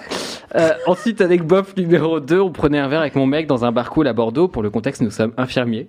On avait vraiment À peu Bordeaux, besoin y a de ce toutes les contexte. stars, du coup. Mais oui. Donc, Ah bon? Je comprends pas ce que ce contexte change fondamentalement en commentaire. moi non plus. Sauf si quelqu'un a un problème de santé plus tard. Oui, on va voir. Peut-être que ça peut qu'ils ont jouer. sauvé la vie de Laurent Dutch. Peut-être. Non, pour l'instant, ça fait vraiment aucun sens. Bon, d'un coup, d'un coup, on voit une table voisine, une de nos chefs de service qui, ah, qui, d'accord, donc ça fait, ça fait sens le contexte, j'ai rien dit, qui mange Ah. avec Laure Manodou, Laure Manodou qui est là, voilà, bonsoir. C'est vrai qu'elle est là. On finit par discuter avec elle, elle nous invite même à participer à un marathon les semaines qui arrivent. Nous avons évidemment trop la flemme pour cela. Nous nous claquons une bise et bonne soirée après avoir papoté du 77 où je, car je- j'y vivais enfant. Et c'est pas grave. Voilà. Cette mitraillette. Oh Grâce C'est à Marie. Camier. C'est marrant ce que ça C'est l'école de la street ici. Mm. C'est clair. Voilà, tout est beau. José Garcia, Alexandra Lamy, cette, cette mitraillette, c'est un podcast urbain. Voilà. Voilà, tout est bof, mais il y a des photos pour preuve. Merci pour tout. Mathis, t'es mon rayon de soleil et tu me fais beaucoup rire. C'est très gentil. C'est- C'est c'est très gentil. C'est toi qui lis là ou c'est Non, c'est toujours le qui- Attends, je vais commentaire. vérifier. Ouais. Je, je- ah, qui, qui me fait beaucoup rire, entre parenthèses, jeu de mots. Voilà, il y a, il y a quand même une, euh, une justification au fait que je Oui. fasse rire la personne. Eh, Au cas où tu doutes de en quoi t'es drôle, c'est spécifiquement les jeux de mots. Bah, c'est vrai que c'est charmant. de nous tous. Non, c'est pas vrai. Continuez longtemps, SVP, on vous aime tellement. euh, et puis après, il y a des emojis, du coup, emoji euh, visage souriant, emoji trois cœurs, etc. Plein de bisous d'amour à toute l'équipe. On grandit avec vous et vos petites étapes de la vie nous font avancer aussi, Nico et Léa. Et si jamais vous en parlez, SVP, est-ce que je peux avoir une euh, Sky dédicace Alors, Ah, une LMK Rock enfin voilà. Pour Nicolas Jourdain, le fou qui partage ma vie depuis bien trop longtemps, mais qui ose aller voir les stars comme si c'était la boulangère du coin. Clic, clic, pampan. Clic, clic, pampan. D'accord. Clic, pan, pan, pan. Oui, ça je connais. Et ben là, il y a que deux pampans. Voilà. Je te guide pour la life et pardon de te laisser tourner toute la nuit LMK dans le lit.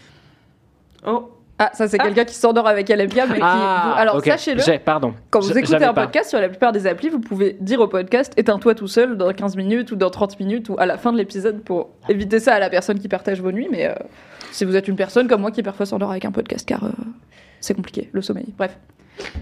C'est Merci. mieux que avec un une très caleçon beau- sur une C'était une belle anecdote de star avec quand même trois stars, Laure Manodou et Alexandra Lamy et, José. Garcia. Et des photos, des, preuves de tout ça. Parce qu'il y a ça se trouve, des gens qui inventent depuis le début. hein. euh, C'est vrai. C'est complet. C'est Merci beaucoup pour cette anecdote qui comportait en plus une dédicace LM Rock. Donc on est ravis. Envoyez vos anecdotes de stars et euh, vos vides bolos, etc., etc. à laisse-moi kiffer at non à at Mademoiselle. laisse-moi kiffer sur Instagram en DM, c'est plus simple. On a arrêté les mails, on, on a compris que personne n'envoie de mail en 2023. non. on est. Rien n'est plus pareil. Voilà. Ouais. Allez sur at laisse-moi kiffer, car visiblement vous n'aviez pas envie de nous envoyer des mails. C'est l'heure d'une nouvelle rubrique du coup de cette intro Ah, qu'on a légèrement spoilé, à savoir le LMK pratique. Quand je me souviens quand Mimi elle me disait tes intros sont trop longues Alix. Je vois pas de quoi je parle, c'est jamais arrivé. Avec Mimi- un il y a eu un avant et un après Mimi à Mademoiselle. Je crois que c'est ça la vérité. Ouais, il y a c'est eu que Mimi, aussi à partir Mimi du qui- moment où elle était en free, elle était en mode de, maintenant Oui, j'ai le temps. C'est ça. C'est que là, je sors pas d'une journée de taf, tu vois. J'ai vraiment passé l'après-midi au bar avec Marie-Camille, c'était super. C'est pas la Donc, même euh, mais l'après-midi de travail. Hmm. Mais avec une pinte à un moment quand même. On n'est pas des bêtes. Hmm. Euh, ah, on a une mini anecdote sur le chat. Moi, un jour, j'ai vu Francis Lalanne à la boucherie d'Oupeville, car le saviez-vous, il s'est marié avec une jeune femme de 40 ans plus jeune que lui qui vit dans le village de ma Ah. mère. Valérie dénonce Merci Valérie pour cette micro-anecdote. Berk, Francis. Ça n'étonne personne. Oui. Berk. Donc, LMK pratique, vous nous envoyez une galère de votre vie, qui n'est pas une galère très grave, hein, parce que c'est quand même un podcast feel good et qu'aussi c'est pas notre métier. Et on essaye de vous donner nos conseils plus ou moins Ah, utiles ok. et de bonne foi sur cette galère de votre vie, tout simplement. On a aujourd'hui un LMK pratique qui nous vient d'une certaine Louise, que Mathis va vous exposer, et on pourra donner nos petits conseils à Louise en ayant très peu d'infos sur son problème réellement. Donc c'est pas grave, on va pouvoir improviser. On va dire absolument n'importe quoi. Comment dire à ma boss qu'elle est une conne et qu'elle doit arrêter de déléguer et enfin faire son taf Comme ça. C'est la fin du LMK pratique, envoyez vos questions Super. Non, c'est Donc une bonne comme ça, question. c'est à Comment Qu'elle à doit arrêter de déléguer Ouais, elle doit arrêter Ah. de déléguer parce que je pense qu'elle délègue beaucoup trop. Il faut qu'elle fasse son travail, quoi, c'est ça Oui, et Oui, enfin oui. faire son taf, c'est un texto. Mais parce que, alors, euh, déléguer, euh, moi, mon père m'a dit un jour. euh, Elle, elle va nous citer les racines grecques. C'est en mode délégué, Comme disait mon délégou. père. les gâtés. Et mon gâté. et ma gâtée. C'est avant que ça arrive cette histoire. Non, ça, mais. ça va quelque part? Bah oui, mon père me disait un jour, parce que mon père est directeur d'une boîte, et il m'avait dit Ok. si t'es la personne la plus Et là, tu lui dis intelligente. rien? Non, bah, euh, je, je pense que j'en pense. La droite à la table et tu dis rien. Mais attends, mais moi j'ai jamais caché que j'ai- je suis allée au Puy du Fou et tout. Hein. C'est vrai, c'est vrai. D'autres gens, voilà. peut-être, l'assument moins.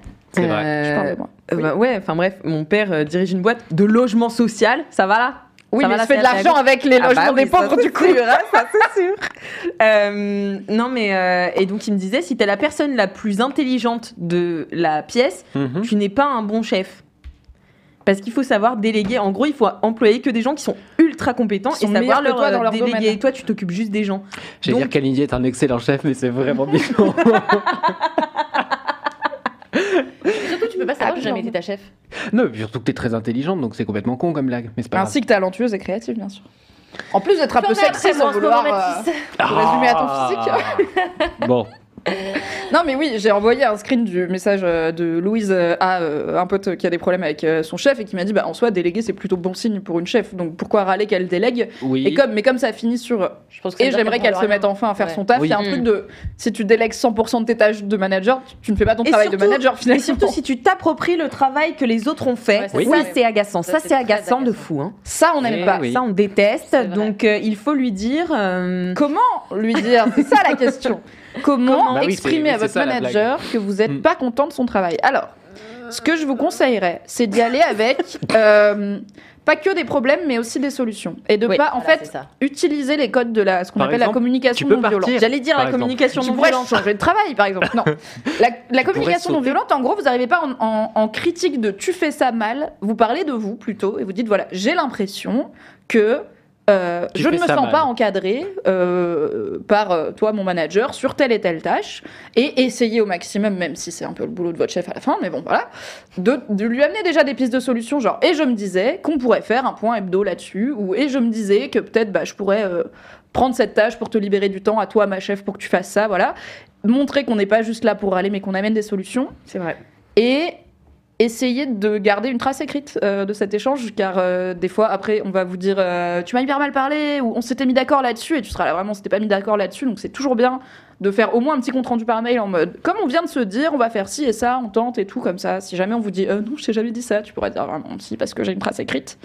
Et puis, si jamais la personne est vraiment pas à l'écoute, vous avez d'autres gens dans l'entreprise, vous avez des RH, vous avez des. CSE, donc des délégués du personnel, pardon, à qui normalement vous pouvez vous adresser en toute confiance. vrai. Ou alors, euh, vous cachez, je sais pas, de la drogue dans son bureau, vous appelez les flics. vous dites que. Il y a beaucoup de drogue dans le bureau d'une personne de cette Et- entreprise. Attention, hein Et Ouais. voilà, et elle se fait embarquer et vous n'en entendez plus jamais parler. bah après, on Voilà, sait, Je on sait cette toujours, solution. on- Méthode on sait A, toujours, méthode euh, on sait toujours ce qu'on ce quitte, mais pas ce qu'on gagne. Donc l'autre personne peut être C'est fière. vrai. mais parce qu'on gagne, ouais. C'est vrai. On Voilà. a sur le chat un- une idée de pleasant distraction, mais qui est voilà, faut, faut porter un petit peu ses cojones, qui dit ou sinon tu lui dis ton rôle au sein de l'entreprise et que si elle veut que tu fasses d'autres choses, dis-lui de changer votre contrat et d'augmenter ton salaire. Oui, ça va un petit peu vite. euh, dans que- le chat. Par La gauche Et Kiki de Montpapras dit Une fois, j'ai demandé à mon boss ce en quoi consistait son travail et il a réalisé au cours de la conversation qu'il ne faisait rien de tout ce qu'il était en train de faire. C'est exceptionnel ça. Oh la vache. Très drôle. Vraiment une prise de conscience euh, compliquée. Bon, Il a les pleuré à la managers fin. sont des personnes comme les autres. Les managers ont parfois aussi euh, un manque de formation qui n'est pas forcément de leur faute. Euh, C'est aussi le rôle des équipes d'aider leur manager à être un meilleur manager, mais encore faut-il qu'il y ait un peu de bonne volonté en face euh, et d'intelligence et de bon sens euh, basique. Bon courage à Louise qui nous a soumis ce LMK pratique et euh, n'hésitez pas à nous envoyer les vôtres à hâte. Laisse-moi kiffer, on se fera un plaisir de vous donner des conseils plus ou moins utiles. C'est Voilà. vrai, c'est Sur une échelle de- Super rubrique, j'ai adoré. Sur une échelle Merci. de Mimi à Je n'ai participé à aucun moment, mais j'ai trouvé ça C'est vrai. As-tu une reco sur euh, comment euh, dire à ça? Est-ce comment tu m'aurais dit Mais si t'as que dit je ferais mieux de faire mon taf? J'aurais pas dit, j'aurais critiqué dans ton dos, voilà. Ah, et ça c'est bien parce que c'est honnête. Non, tu me l'aurais pas dit, t'aurais critiqué dans mon dos et tu me l'aurais sorti en random trois mois plus tard au détour d'un déj et j'aurais été là en mode d'où ça Non, sort? en vrai, c'est pas vrai parce que j'ai l'impression. tu dis les choses, quand même. J'ai eu plutôt dans ma euh, dans ma courte carrière euh, de vie, euh, Bon, c'est pas fini hein. ma courte carrière en tant que salarié, Oui. j'ai- essayé de dire les choses. D'autant plus qu'à un moment donné, j'étais, c'est très étonnant, mais je l'ai été, délégué du personnel. Euh, Est-ce vraiment étonnant je croyais qu'en fait, non, je croyais que c'était euh, c'était C'est ma vrai, validation de putain, ce que je aller dire aux gens, vous me faites chier. Et en fait, c'était pas du tout ça.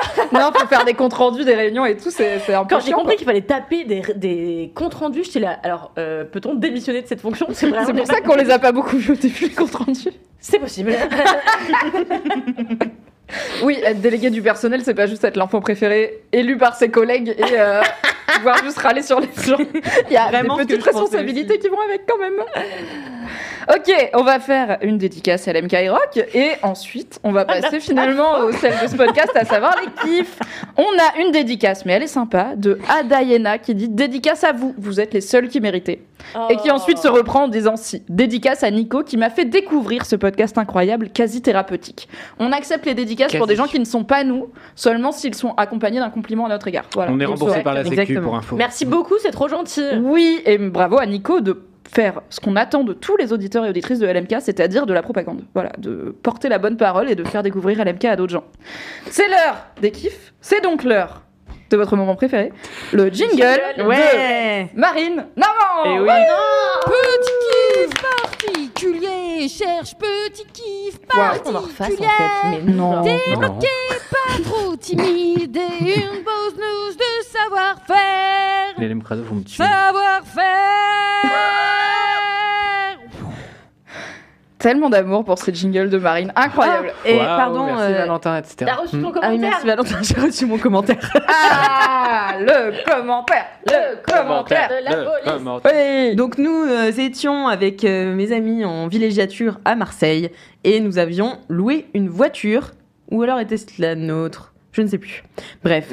Euh, et donc euh, on la gare euh, un jour de marché sur une place qui nous l'a fait enlever. Donc mes potes sont allés chercher la voiture à la fourrière et elles ont écrit euh, en mettant 5 étoiles donc au commissariat ou à la fourrière. Je crois que c'est la fourrière, du coup je me suis trompée, c'était pas le commissariat. Agréable moment passé à Bougainville, nous permettant de faire la rencontre de personnes très accueillantes et agréables. Nous en gardons avec mon ami un souvenir impérissable. N'hésitez pas à mal vous garer, boulevard du Prado, en jour de marché pour profiter d'une expérience unique. et, en fait, trop marrant. et en fait, elles, elles ont eu 24 likes quand même sur ce commentaire. Mais je pense à fourrière Tous les à gens qui travaillent à la fourrière, c'est vraiment pas leur faute si tu t'es fait enlever ta voiture, tu vois. Ils en ont rien à Bah foutre, oui. c'est pas leur responsabilité. Ils doivent se faire incendier toute la fucking journée. Je pense que ce commentaire, il a sauvé des carrières. Il y avait des gens, ils étaient à ça de la démission. Ils ont dit, ok, c'est marrant, vas-y, Peut-être on des reste. vies. Peut-être. J'en J'allais dire des vies, je euh, me suis dit, calme-toi quand même. J'en profite pour faire passer un message. J'ai dit une T'as une fois. voiture avant T'es mal. Non, non. La Clio 4 J'ai- en fait, j'ai parlé dans une émission de mes bisbis avec mon ancienne euh, agence de location de- Oui. Et en fait, depuis que j'ai dit ça, j'ai écrit un commentaire injurieux sur Internet. Tu as euh, reçu une mise en demeure d'un huissier. Non, non, non, c'est pas ça. C'est que depuis, des tonnes d'auditeurs sont allés liker euh. Donc déjà, j'ai T'as notifications weaponize la commu LMK pour doxer ton agence immobilière. Et non seulement je reçois des notifs tout le temps, mais en plus, là l'autre jour, il y a quelqu'un qui m'a dit Cal, MDR, regarde ce que j'ai fait et tout. Et en fait, c'est une personne, donc ne faites pas ça s'il vous plaît, qui a laissé un commentaire en disant Oui, expérience désastreuse, machin et tout. Mais Euh, comme l'a dit Kalin, euh, comme Kalindi et tout machin. Et du coup, je suis là. ah N'allez pas ruiner des business sur Internet, de fou, Parce que vois. nous, on a eu une mauvaise expérience individuelle, ok, allez au moins vous faire maltraiter personnellement par cette agence immobilière avant de leur dire d'aller se faire foutre. Mais Merde. surtout, après, dites pas que je suis dans la sauce. Soyez pas des poucaves. Rappelez-vous que les gens qui vous lisent sur internet sont à la fois des personnes et que souvent c'est pas la personne qui vous a fait chier au guichet qui va lire votre commentaire. Donc soyez un petit peu cool, ok Mais ça partait d'une très bonne intention, je le sais.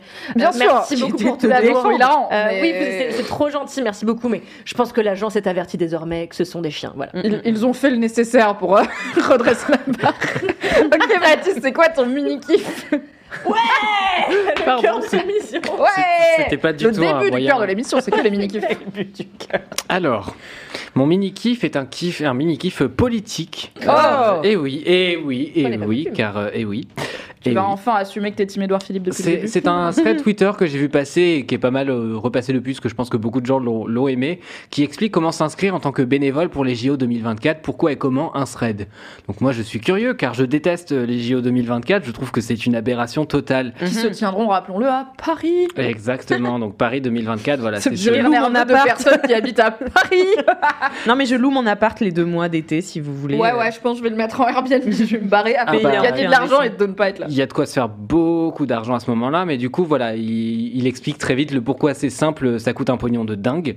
Euh, c'est une catastrophe écologique et sociale reposant sur une quantité invraisemblable de travail gratuit et ça a l'air de beaucoup tenir à cœur à Macron. Des JO ratés, c'est une humiliation internationale pour lui. Trois excellentes raisons de chercher à saboter l'événement, donc.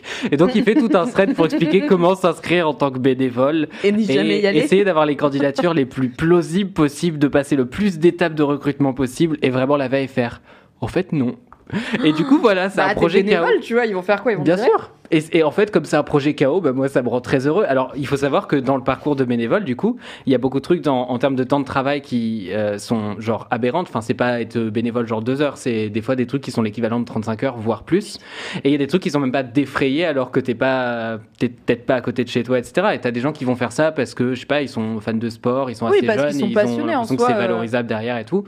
Et ça l'est certainement dans une certaine mesure, mais du coup, enfin, je suis en mode, enfin, je sais pas, payer des gens, embaucher des gens, en fait. Et euh, voilà, du coup, j'ai, bah, ça fait longtemps que je me renseigne un peu sur, euh, bah, sur les JO et sur ce qui va être mis en place autour. Et en fait, euh, à chaque fois que tu te renseignes, c'est, vraiment une catastrophe. Au-delà du prestige, au-delà de- du truc chouette. Enfin, je veux dire, moi, dans l'absolu, bon, le sport, je m'en, je m'en tape complètement et j'aime pas regarder. Donc voilà, bon, ça- je suis pas le public. Oui, il faut dire qu'on n'est pas la cible des JO de base. Oui. Mais oui. tu vois, par exemple, la cérémonie d'ouverture, euh, elle est mise en scène par Thomas Joly, qui est euh, un de mes metteurs en scène préférés, auquel j'ai consacré un épisode en dramatisme. N'hésitez pas à écouter mon podcast, l'épisode 2 Il est sur Starmania. Abonnez-vous. Merci beaucoup. Euh, et du, du coup, typiquement, il, bah, il travaille là-dessus, il va faire un truc super, j'en doute pas une seule seconde. Simplement, euh, voilà, je trouve que c'est un événement qui est. bah, qui est un peu, euh, c'est un peu le concours de la plus grosse à l'international en vérité. Je trouve ça très gênant de ce point de vue-là déjà. Et puis accessoirement, bah, du coup, ça pose plein de questions euh, de liberté parce que en gros, on veut mettre en place des gros trucs de vidéosurveillance euh, qui reposent sur des algorithmes et tester des nouvelles technologies de pointe là-dessus. Sauf que du coup, il y a plein d'associations qui contestent ça. Donc ça, ça a été voté euh, il y a 2-3 jours à l'Assemblée nationale, euh, une loi qui permet justement de d'expérimenter des petits trucs en mode ah des petites vidéos biométriques, etc. Je crois qu'on est le- un des premiers pays du coup Eh oui, à on est des de pionniers. Dans, la, dans les bails des JO, euh, autoriser une vidéosurveillance encore plus vénère que ce qu'il y avait Exactement. Quoi. Parce que je pense, Hey que, je pense qu'en plus que Trop ce qui se passe, c'est qu'on panique. euh, Enfin, les, les équipes d'organisation doivent paniquer en termes de menaces terroristes, ce qui peut se comprendre, parce qu'évidemment, il y aura beaucoup trop de monde. Euh, Il y a aussi toute la question des transports, où euh, je pense que ça va être le chaos, parce que on l'a Bah, vu. Les transports en commun à Paris sont déjà quand même Bah sursaturés. oui, c'est ça. Parce qu'en fait, ils ont un projet, ils défendent un projet de plus long terme, parce qu'en gros, voilà, pour éviter de faire ce qu'on appelle des éléphants blancs, je crois que c'est comme ça qu'on appelle ça, c'est-à-dire des espèces de gros monuments qui serviront plus jamais. Ils sont en mode, mais non, on va créer un projet de Grand Paris, et les transports, ils serviront pas euh, juste à désengorger la ville le temps des JO, c'est penser le long terme, machin et tout. Sauf qu'en fait, la priorité, ça a été donné à des projets un peu aberrants, euh, genre euh, bah, la, la ligne de métro, je crois que c'est la 14 qui est censée être prolongée jusqu'à Orly, mais du coup, bah, ça veut dire que ça favorise l'usage de l'avion et que c'est orienté plus vers les touristes que vers des gens qui habitent dans ces coins-là. Oui, c'est ça, c'est que les transports de Paris sont saturés, mais les lignes Ouais. qui sont le plus, c'est les lignes qui desservent plutôt Mm. les quartiers et les banlieues populaires, euh, sans trop La de 14. surprise. Ouais. Et euh, du coup, la 14, c'est la ligne automatisée, euh, Mm. un peu cool, un peu riche, qui va pas déjà dans les banlieues qui craignent et dans les quartiers euh, prolos, euh, comme par exemple là où j'habite. Donc, la priorité donnée aux travaux de modernisation des transports en commun pour les JO 2024 n'est pas forcément représentative des besoins les plus immédiats de la Ouais. population francilienne, on va dire. Absolument. Et puis du coup, à côté de ça, évidemment, il y a un enjeu écologique euh, qui est genre considérable. Enfin, ça interroge quand même de, de trouver une justification à un événement qui continue à construire de nouvelles structures, qui continue à construire en plus des structures monumentales et euh, bah, toutes les infrastructures autour de tout ça, le village olympique, tout ça. Et c'est juste du show-off à un moment où il y a une crise du logement, où il y a euh, des crises d'infrastructures dans plein d'autres endroits, euh, même, même dans des infrastructures sportives. Je, bah, du coup, je, je nage très souvent à Paris et dans plusieurs piscines. Ça va, on sait que tu fais du sport. Et- Alors laquelle Bon. Euh, bah, plus Cite One Piscine, puisque t'aimes tellement la natation. Le plus souvent à Suzanne Berliou, tout simplement parce que c'est la seule qui est quasiment tout le temps ouverte, mais qui est la piscine la plus libérale en vrai aujourd'hui parce que c'est une des plus chères et qu'elle a un modèle. euh, Enfin, en gros, c'est un, c'est une mission de service public qui est déléguée à un, à un truc privé. prestataire privé. Ah. Et euh, enfin, c'est un peu n'importe quoi, mais comme c'est le cas sur plein de trucs de service public, parce que c'est la logique qu'on suit depuis des années de euh, donner ça à un espèce de groupe. Plutôt que d'assurer Oui, ça on directement, on sous-traite exactement. Et euh, bah, hier, euh, avant-hier, j'ai été à la piscine des Amiraux, qui est très jolie, qui est un beau gros bâtiment, euh, je sais pas, un truc qui doit dater du début du 20e. Et en gros, euh, à l'intérieur, c'était marqué sur une petite feuille blanche euh, aujourd'hui c'est gratuit parce que je pense qu'ils sont en grève et qu'ils en ont plus rien à foutre. Et ils avaient marqué par contre il y a des cafards et mettez des réclamations que ça remonte, tu vois. Ah et j'avais discuté la dernière fois avec une meuf qui bossait là-bas et elle était en train d'expliquer ses conditions de travail et j'étais en mode, mais enfin c'est aberrant, tu vois. Enfin, Oui, et elle, l'argent des JO, je pense pas que ça va l'aider à avoir. des euh, JO alors peut-être qu'il y aura pas de changer à tout cafard ça. pendant les quelques semaines des JO. mais et même encore, pas parce que c'est pas ces infrastructures qui sont concernées parce que ça c'est pour le pecno comme moi qui va aller faire ses quatre longueurs de brasse, tu vois. Alors que euh, des grands équipements sportifs, etc. euh, ils vont te construire un gros truc monumental et voilà quoi. Mm. Mais c'est vrai que ouais, quand tu regardes, il y a quand même pas mal de, de projets où tu es en mode mais avec quel argent? Et la réponse est le vôtre, le nôtre, le, le mien, le- voilà. Bah, celui qui est en trop, mais qu'on vous a dit qu'on pouvait Bah, pas voilà. donner pour le reste des trucs. Mais en vrai, l'argent magique, il y en a un peu. Pour me rembourser, je loue mon appartement à l'été 2024. Exactement. Tout mais- à fait. Euh, Suivez-nous respectivement sur Instagram. Vous verrez nos offres de sous-location pour l'été 2024. Ce sera Mais super. voilà, du coup, je vous partage ce thread. Je vais te l'envoyer, Mimi. euh, comme ça, tu vas pouvoir le mettre sur le chat ou alors je le mets sur le chat Tu directement. peux le mettre sur le chat directement, je pense. Je vais le mettre sur le chat. Euh, car je ne sais pas où tu me l'enverrais, car ceci est ton ordinateur personnel. Ah, J'ai demandé au chat, euh, vous en pensez quoi de s'inscrire au JO pour pas y aller parce que euh, je me dis qu'il y a peut-être un petit côté, genre bah il y a des bénévoles dont ce serait vraiment le rêve de leur vie de faire les JO et c'est peut-être la seule fois où ils vont être en France, tu Bah, vois. et hein. du coup, bah non parce que potentiellement tu vas être pris et pas eux et tu vas pas y aller, tu vois. Oui, mais après, euh, c'est pas si sélectif que ça. Ils ont vraiment besoin d'énormément de main-d'œuvre. hein. Oui, mais enfin la démarche est la même. Tu prends potentiellement la place de quelqu'un qui aurait Oui, vraiment voulu y aller. Et mais je comprends ce truc de bah c'est de l'exploitation déjà. euh, on peut être, enfin on peut être juste contre ce. Il y a toujours des gens qui vont être ok pour travailler gratuit. C'est pas pour ça qu'on est censé encourager ces systèmes-là, tu vois. Mm. Et euh, et bah voilà, je me demandais un petit peu ce que les gens en pensent. Alors Matt Moutmout dit j'aime beaucoup cette idée machiavélique. Au Adorable dit je suis aussi contre l'aberration des JO, mais qu'est-ce qu'on qu'est-ce qu'on envisage comme alternative pour les sportifs? Bah, je pense qu'il y a plein de types de, compétitions à faire euh, qui sont pas obligés d'être de la même ampleur. Et puis aussi, il y a plein de Ah. pays qui ont déjà utilisé, euh, organisé les JO. Peut-être qu'on peut les structures y revenir, Mm, faire mm, un truc de. Mais de pas, il y a ouf. quatre pays, on tourne et puis, euh, puis voilà, c'est eux quoi. Mais ça, ça veut dire que euh, t'as pas le prestige. euh, Enfin, c'est pas la même chose, quoi. Et Je, je Morgane peux pas mettre le lien dans le dit- chat, j'ai pas le droit, donc euh, c'est sur ton sur Ah oui, vrai. WhatsApp, tu peux le voir, je viens de te l'envoyer. Ok. Et euh, Morgan Nutella dit En vrai, bonne idée, tout brûler. c'est simple, efficace. En vrai, c'est c'est toujours la même chose, c'est-à-dire que vous pouvez euh, par ailleurs faire des pétitions, vous pouvez vous mobiliser, faire des manifestations, mais il y a plein de travaux de sociologie qui montrent aujourd'hui que quelle que soit la cause, ce qui marche, c'est la conjugaison de plein de moyens d'action, plein de modes d'action, et ça veut pas dire que tu les cautionnes tous. Et c'est pour ça que quand je vois des gens euh, qui te lâchent le truc euh, de euh, ah là là, c'est vraiment mal qu'il y ait des gens qui cassent des trucs en manif, je suis en mode c'est pas mon mode d'action, euh, d'expression principalement parce que mes bras font à peu près la taille d'un rond de serviette. Euh, mais, euh, mais par contre, euh, je pense que c'est important parce qu'en fait, ça fait peur et que ça fait parler et que euh, ça fait. Euh, bah, Ça fait réagir. Ouais, ça fait un effet en fait euh, immédiat et que ça, ça se fait en conjugaison de plein d'autres choses. Et bah là, je pense que c'est pareil pour les JO. Si tu fais ça, tu crées un tout petit peu plus de chaos dans, dans ce monde qui en a tant besoin. Donc voilà, je trouvais le thread assez drôle et Et repartir sur les basses scènes. merci, bravo. Le lien du thread est dans le chat et il sera bien sûr dans les notes de ce running guy est plus drôle à chaque fois, vraiment. La, random tête d'Ali- sans Luchador. Merci Mathis. Eric Akawet dit c'était méga intéressant. Merci Mathis. Merci. C'est vrai. Eh oui, c'est pas parce que tu me descends que je fais de même pour toi. Oh, elle est si noble. Oh. C'est quoi ton mini kiff à part avoir un cœur noble? Écoutez, il y a ça évidemment. Et en deuxième Mais tu nous en as déjà parlé. Il y a ça, évidemment. Il y a aussi Brillant. le citron cédra, euh, qui est mon mini kiff. Et ça aurait pu être un gros kiff aussi. J'adore le citron cédra. Et euh, principalement parce que euh, dans le citron cédra, on peut tout manger, et notamment euh, La bah, la peau du citron euh, cédra. Et donc, alors comment ça se présente pour les personnes qui ne connaissent pas le citron cédra? Ça veut dire que vous n'avez jamais vu Top Chef. Oui, je connais vraiment 120% à cause de Top Chef. c'est un gros gros citron en- de forme oblongue un petit peu, mais surtout qui est très euh, nervuré, qui est dont la dont la dont la peau est très irrégulière en fait, contrairement à un citron euh, classique. Et qui est beaucoup plus gros. Et en fait, on peut en consommer aussi bien euh, la chair euh, que euh, évidemment la peau.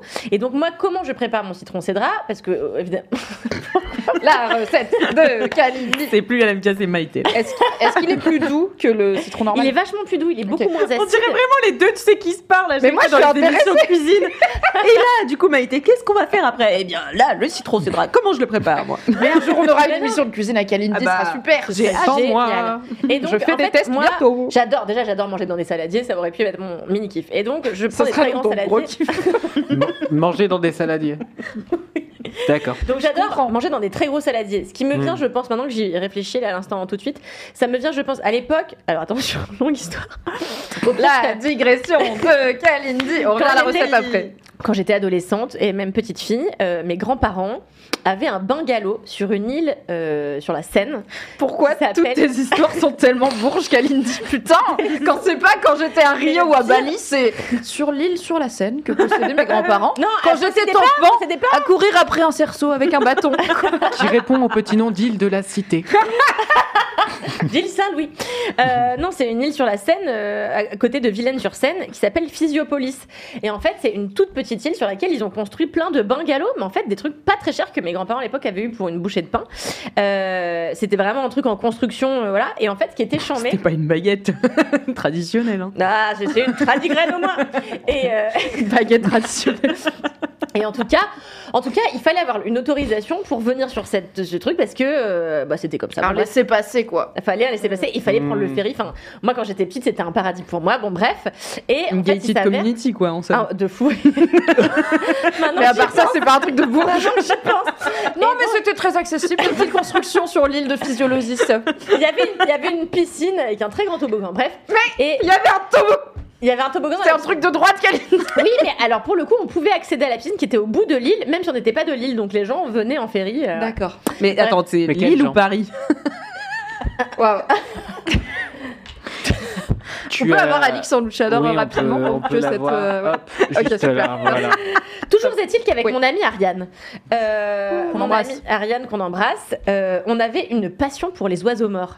Et en fait, on avait, elle avait une grand-mère qui avait une maison sur l'île. Elle avait aussi un bungalow tout pourri qui jouxtait le, Mm. le stade. Et en fait. à chaque fois que j'allais à Physiopolis, on prenait les grands saladiers de sa mère, on allait voler les fleurs dans tous les jardins des voisins, on rentrait chez, on coupait toutes les fleurs, on remplissait les saladiers et on avait fait donc la tombe de l'oiseau et à chaque fois qu'on allait, on disait on va sur la tombe des oiseaux et on, on renversait toutes les fleurs qui sortaient des saladiers comme ça. C'était une cérémonie que j'aimais beaucoup et donc depuis j'ai l'amour des saladiers. Ce n'est pas mon Non, t'as raté une étape importante. Tu aimes Ces manger dans des saladiers? Tu aimes manger les tombes des oiseaux finalement Non, pour- non, Bah c'est pas la tombe des oiseaux qu'il y avait dans les saladiers Déjà, il n'y a pas de Ah nourriture non. dans ton histoire. Mais c'était dans la Non, piscine non, de c'est les l'île. fleurs Je comprends dans les rien. saladiers Pour et décorer. on déversait D'accord. sur les tombes de D'où viennent les oiseaux morts, Kalindi T'as En jamais fait, dit c'est- d'où ils viennent. C'est très grave. T'as vraiment dit j'adore les oiseaux morts. Et du coup, il y avait des tombes. Je suis là. En fait, c'est une fois, on est tombé sur un moineau qui était décédé et D'accord. donc on s'est dit faut lui C'était au offrir pluriel, une hein. sépulture. Oui, vous l'a dit. Attends. Donc on, a enterré le premier moineau. Quelques mois, peut-être quelques années plus tard, on a trouvé un. D'ailleurs, je me suis, j'ai demandé à mon mec si ça existait encore. On a trouvé un pivert décédé sur le stade de foot alors qu'on était en train de jouer. Je pense que ça. Bah depuis ce jour-là, ça n'existe plus. hein. C'était le dernier. Et donc on avait enterré le pivert à côté du moineau et on avait un peu cette passion pour nos animaux décédés, mais c'est surtout qu'on éprouvait de la tristesse pour eux, donc on voulait leur rendre hommage à chaque fois qu'on allait sur l'île. C'est très Et beau donc, et bizarre comme beaucoup de tes anecdotes d'enfance. Guetuliel dit les anecdotes de Kalindi, c'est Chat GPT qui déconne. Parce que c'est vrai.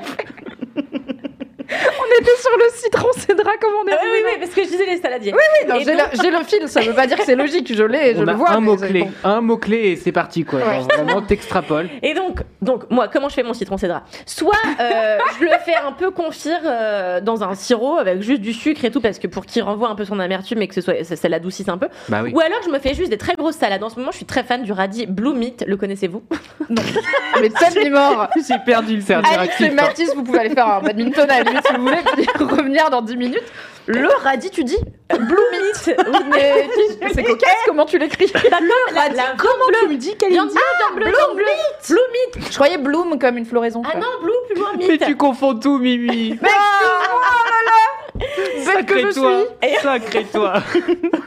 Parce qu'en fait, quand tu le coupes, il est un peu mauve slash bleu. Et donc, en ce moment, je suis. En fait, c'est un radis d'hiver, ni plus ni moins.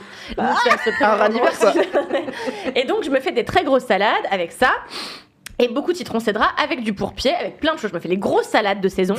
Et, euh, et donc, comment donc, moi, je Comment mets les mon citron cédra. des grosses salades de Grosse, d'accord. Et donc, je mets Dans tout un dans gros mon saladier. Et alors, petite sauce euh, qui accompagne très bien T'as fait le salade. doigt, ça si t'étais là. Et alors, je vais vous dire la sauce. En ce moment, c'est depuis la- le mois dernier, je suis partie en Bretagne et puis j'ai eu cette idée, et ça m'est resté. Euh, prenez le fruit de la passion, pas très euh, écologique, on est d'accord. Donc, Surgelé parfois chez Picard. Voilà. Exactement. Si vous allez pas au JO, c'est bon. Oui, voilà, c'est ça. Si vous n'allez pas au JO, vous avez le droit à une mangue. Et donc- Après un, un écart LM Crypt, nous revoici sur le chemin de LM Kitchen, nous dit Amilaya. Oui, c'est clair. Et donc je prends, euh, donc je fais ma vinaigrette euh, basique, sauf que dedans j'incorpore deux euh, fruits de la passion et euh, un petit peu de sauce soja. Et donc je mélange le tout. Et je rajoute un petit peu de cédra que j'écrase en fond comme ça et je verse le tout. Arrêtez. Se foutre de mes- C'est impossible, on peut rien en dire. Non, mais t'as vu, ils sont ingérables. Peut plus rien. Moi, je t'écoute, hein. Comme dans les grosses Et donc vous versez dans cette salade, je vous enverrai des photos, c'est très beau, c'est Non. délicieux. Le euh, radis d'hiver, c'est un- quelque chose de très croquant et d'un peu terreux mais quand même assez doux. Mmh. Et euh, le cédra, bah, c'est à la fois acide, un petit peu amer mais quand même assez doux. Enfin c'est très Comme réconfortant. ils disent dans Top Chef, ça ajoute du peps. Ça El ajoute famoso. du peps. Peps. Complètement. Et, euh, et franchement, bah, je m'éclate à faire ça. J'adore le citron cédra. Mais t'en achètes où? C'est J'en achète. trouver? J'allais euh, y venir, je n'en trouve jamais. non, c'était. Non, mais je sens que je t'ai je t'ai interrompu, voilà, désolé. Et Kalindi, depuis tout à l'heure, elle fait une tirade en fixant un point sur la tête. c'est un mode euh, que j'avais pas encore connu dans le jeu. Il y a un bouton qui a été switch. C'est peut-être quand elle a commencé à parler des oiseaux morts que ça a fait shifter un truc. On est peut-être sur un genre de cimetière bizarre, mais ok. Mais euh, en fait, je n'en trouve jamais nulle part qu'à la récolte. Euh, qui est un magasin bio euh, circuit, bah, circuit court qui est à côté de chez moi et, euh, et j'adore alors non il y a un truc qui me saoule euh, à la récolte c'est Mm. qu'il y a un type qui a genre 50 ans et depuis le jour où je lui ai acheté du pourpier et il m'a dit vous savez qu'on peut aussi le faire cuire Non, vas-y, vas-y. Je suis à ça de mettre un commentaire à Google là pour insulter les gens de la récolte. Donc dis-moi, il t'a dit quoi, Et le non, gars depuis je lui dit, Révolte à la récolte. Ah, oh, oh, vous C'est êtes autrice Eh oui. Et donc il me dit, euh, vous voulez créer un compte? Je lui dis, bah est-ce que j'ai le choix? Parce que, euh, après, sinon, il... c'est bon bref. T'as Et toujours le dire non. Oui, mais après ils disent, vous, vous voulez le ticket? Sinon ils te l'envoient par SMS, c'est plus pratique. Bon bref, du coup je leur dis ok. Et... Et je leur dis, Je lui dis, je m'appelle Kalindi. Et là, il me dit, oh, c'est beau et tout. C'est encore LM Crado, ça? Hein? Ça m'arrive tout le temps. Non, De quoi c'était pas Non, d'accord. Non, bah non, il avait 50 ans. Je sais je sais pas s'il y a beaucoup de personnes de on 50 sait pas. ans qui Laisse-moi Si vous avez 50 ans ou plus dans le chat, ils disent Hey yo J'ai bien été reconnu à la piscine par quelqu'un qui écoutait le podcast. Moi, depuis, je crois à tout. Mais Waouh euh, Oui. une personne euh, de, no- de nos âges à peu près ou beaucoup plus âgée ou? Euh, tu veux pas son poids aussi? Non, non, mais c'est pour savoir. C'est ce que juste on a Je une sais- qui est assez jeune. Mais je ne sais pas. J'avais des lunettes de piscine, je voyais Ah oui, rien. c'est ça. Ça Ah Il y a Aida Yena qui dit Je comprends rien, ça me fait trop rire. Ce qui est, je pense, un Oui. très bon résumé de cet épisode, mais aussi de Laisse-moi kiffer en général. C'est vrai. Donc il t'a dit quoi sur ton il me prénom dit euh, c'est très joli, euh, ça, vient d'où? Je lui dis c'est indien. Il me dit ah ok. Il me dit vous êtes indienne? Euh, Je lui dis non, je suis d'origine mauricienne. Et il me dit ah je suis allée à l'île Maurice. Et depuis Il te jour, parle et il ne fait que me parler de l'île Maurice et de ses vacances et tout. Et donc dès que je vais à la récolte, il me parle. Je suis là laisse-moi tranquille, je vais acheter des poireaux. Tu vois. Donc euh, c'est le seul truc qui me saoule à la récolte parce que sinon c'est super. Tu es tout à fait aiguillé par les vendeurs qui sont charmants, Hmm. qui te qui te non Sauf seulement quand te ils te parlent du pays d'où tu viens, où ils ont été une fois dans leur vie. Et non, mais sinon, ils sont tout à fait euh, prompts à euh, vraiment euh, euh, te dire un peu comment cuire tes légumes. Enfin, ils apportent vraiment un complément par rapport à juste tu vas chez Monoprix t'achètes tes Une légumes. valeur ajoutée. Est-ce que je peux poser une question Et je sais que ça va me valoir les foudres de Kalindi. De ta mais vieille mère Regardez. Ready to pop the question? The jewelers at BlueNile.com have got sparkle down to a science with beautiful lab grown diamonds worthy of your most brilliant moments. Their lab grown diamonds are independently graded and guaranteed identical to natural diamonds, and they're ready to ship to your door. Go to BlueNile.com and use promo code LISTEN to get $50 off your purchase of $500 or more. That's code LISTEN at BlueNile.com for $50 off. BlueNile.com code LISTEN. Essaye de faire, tu sais, comme on a appris l'autre jour, où tu sais, tu fais genre, t'es contente que je connaisse pas le Oui, truc. d'accord, vas-y. D'accord Ok. Ah, il y a-. On sent qu'il y a un entraînement dans votre relation, qu'il y a un truc qui est en train d'essayer d'évoluer là, c'est beau.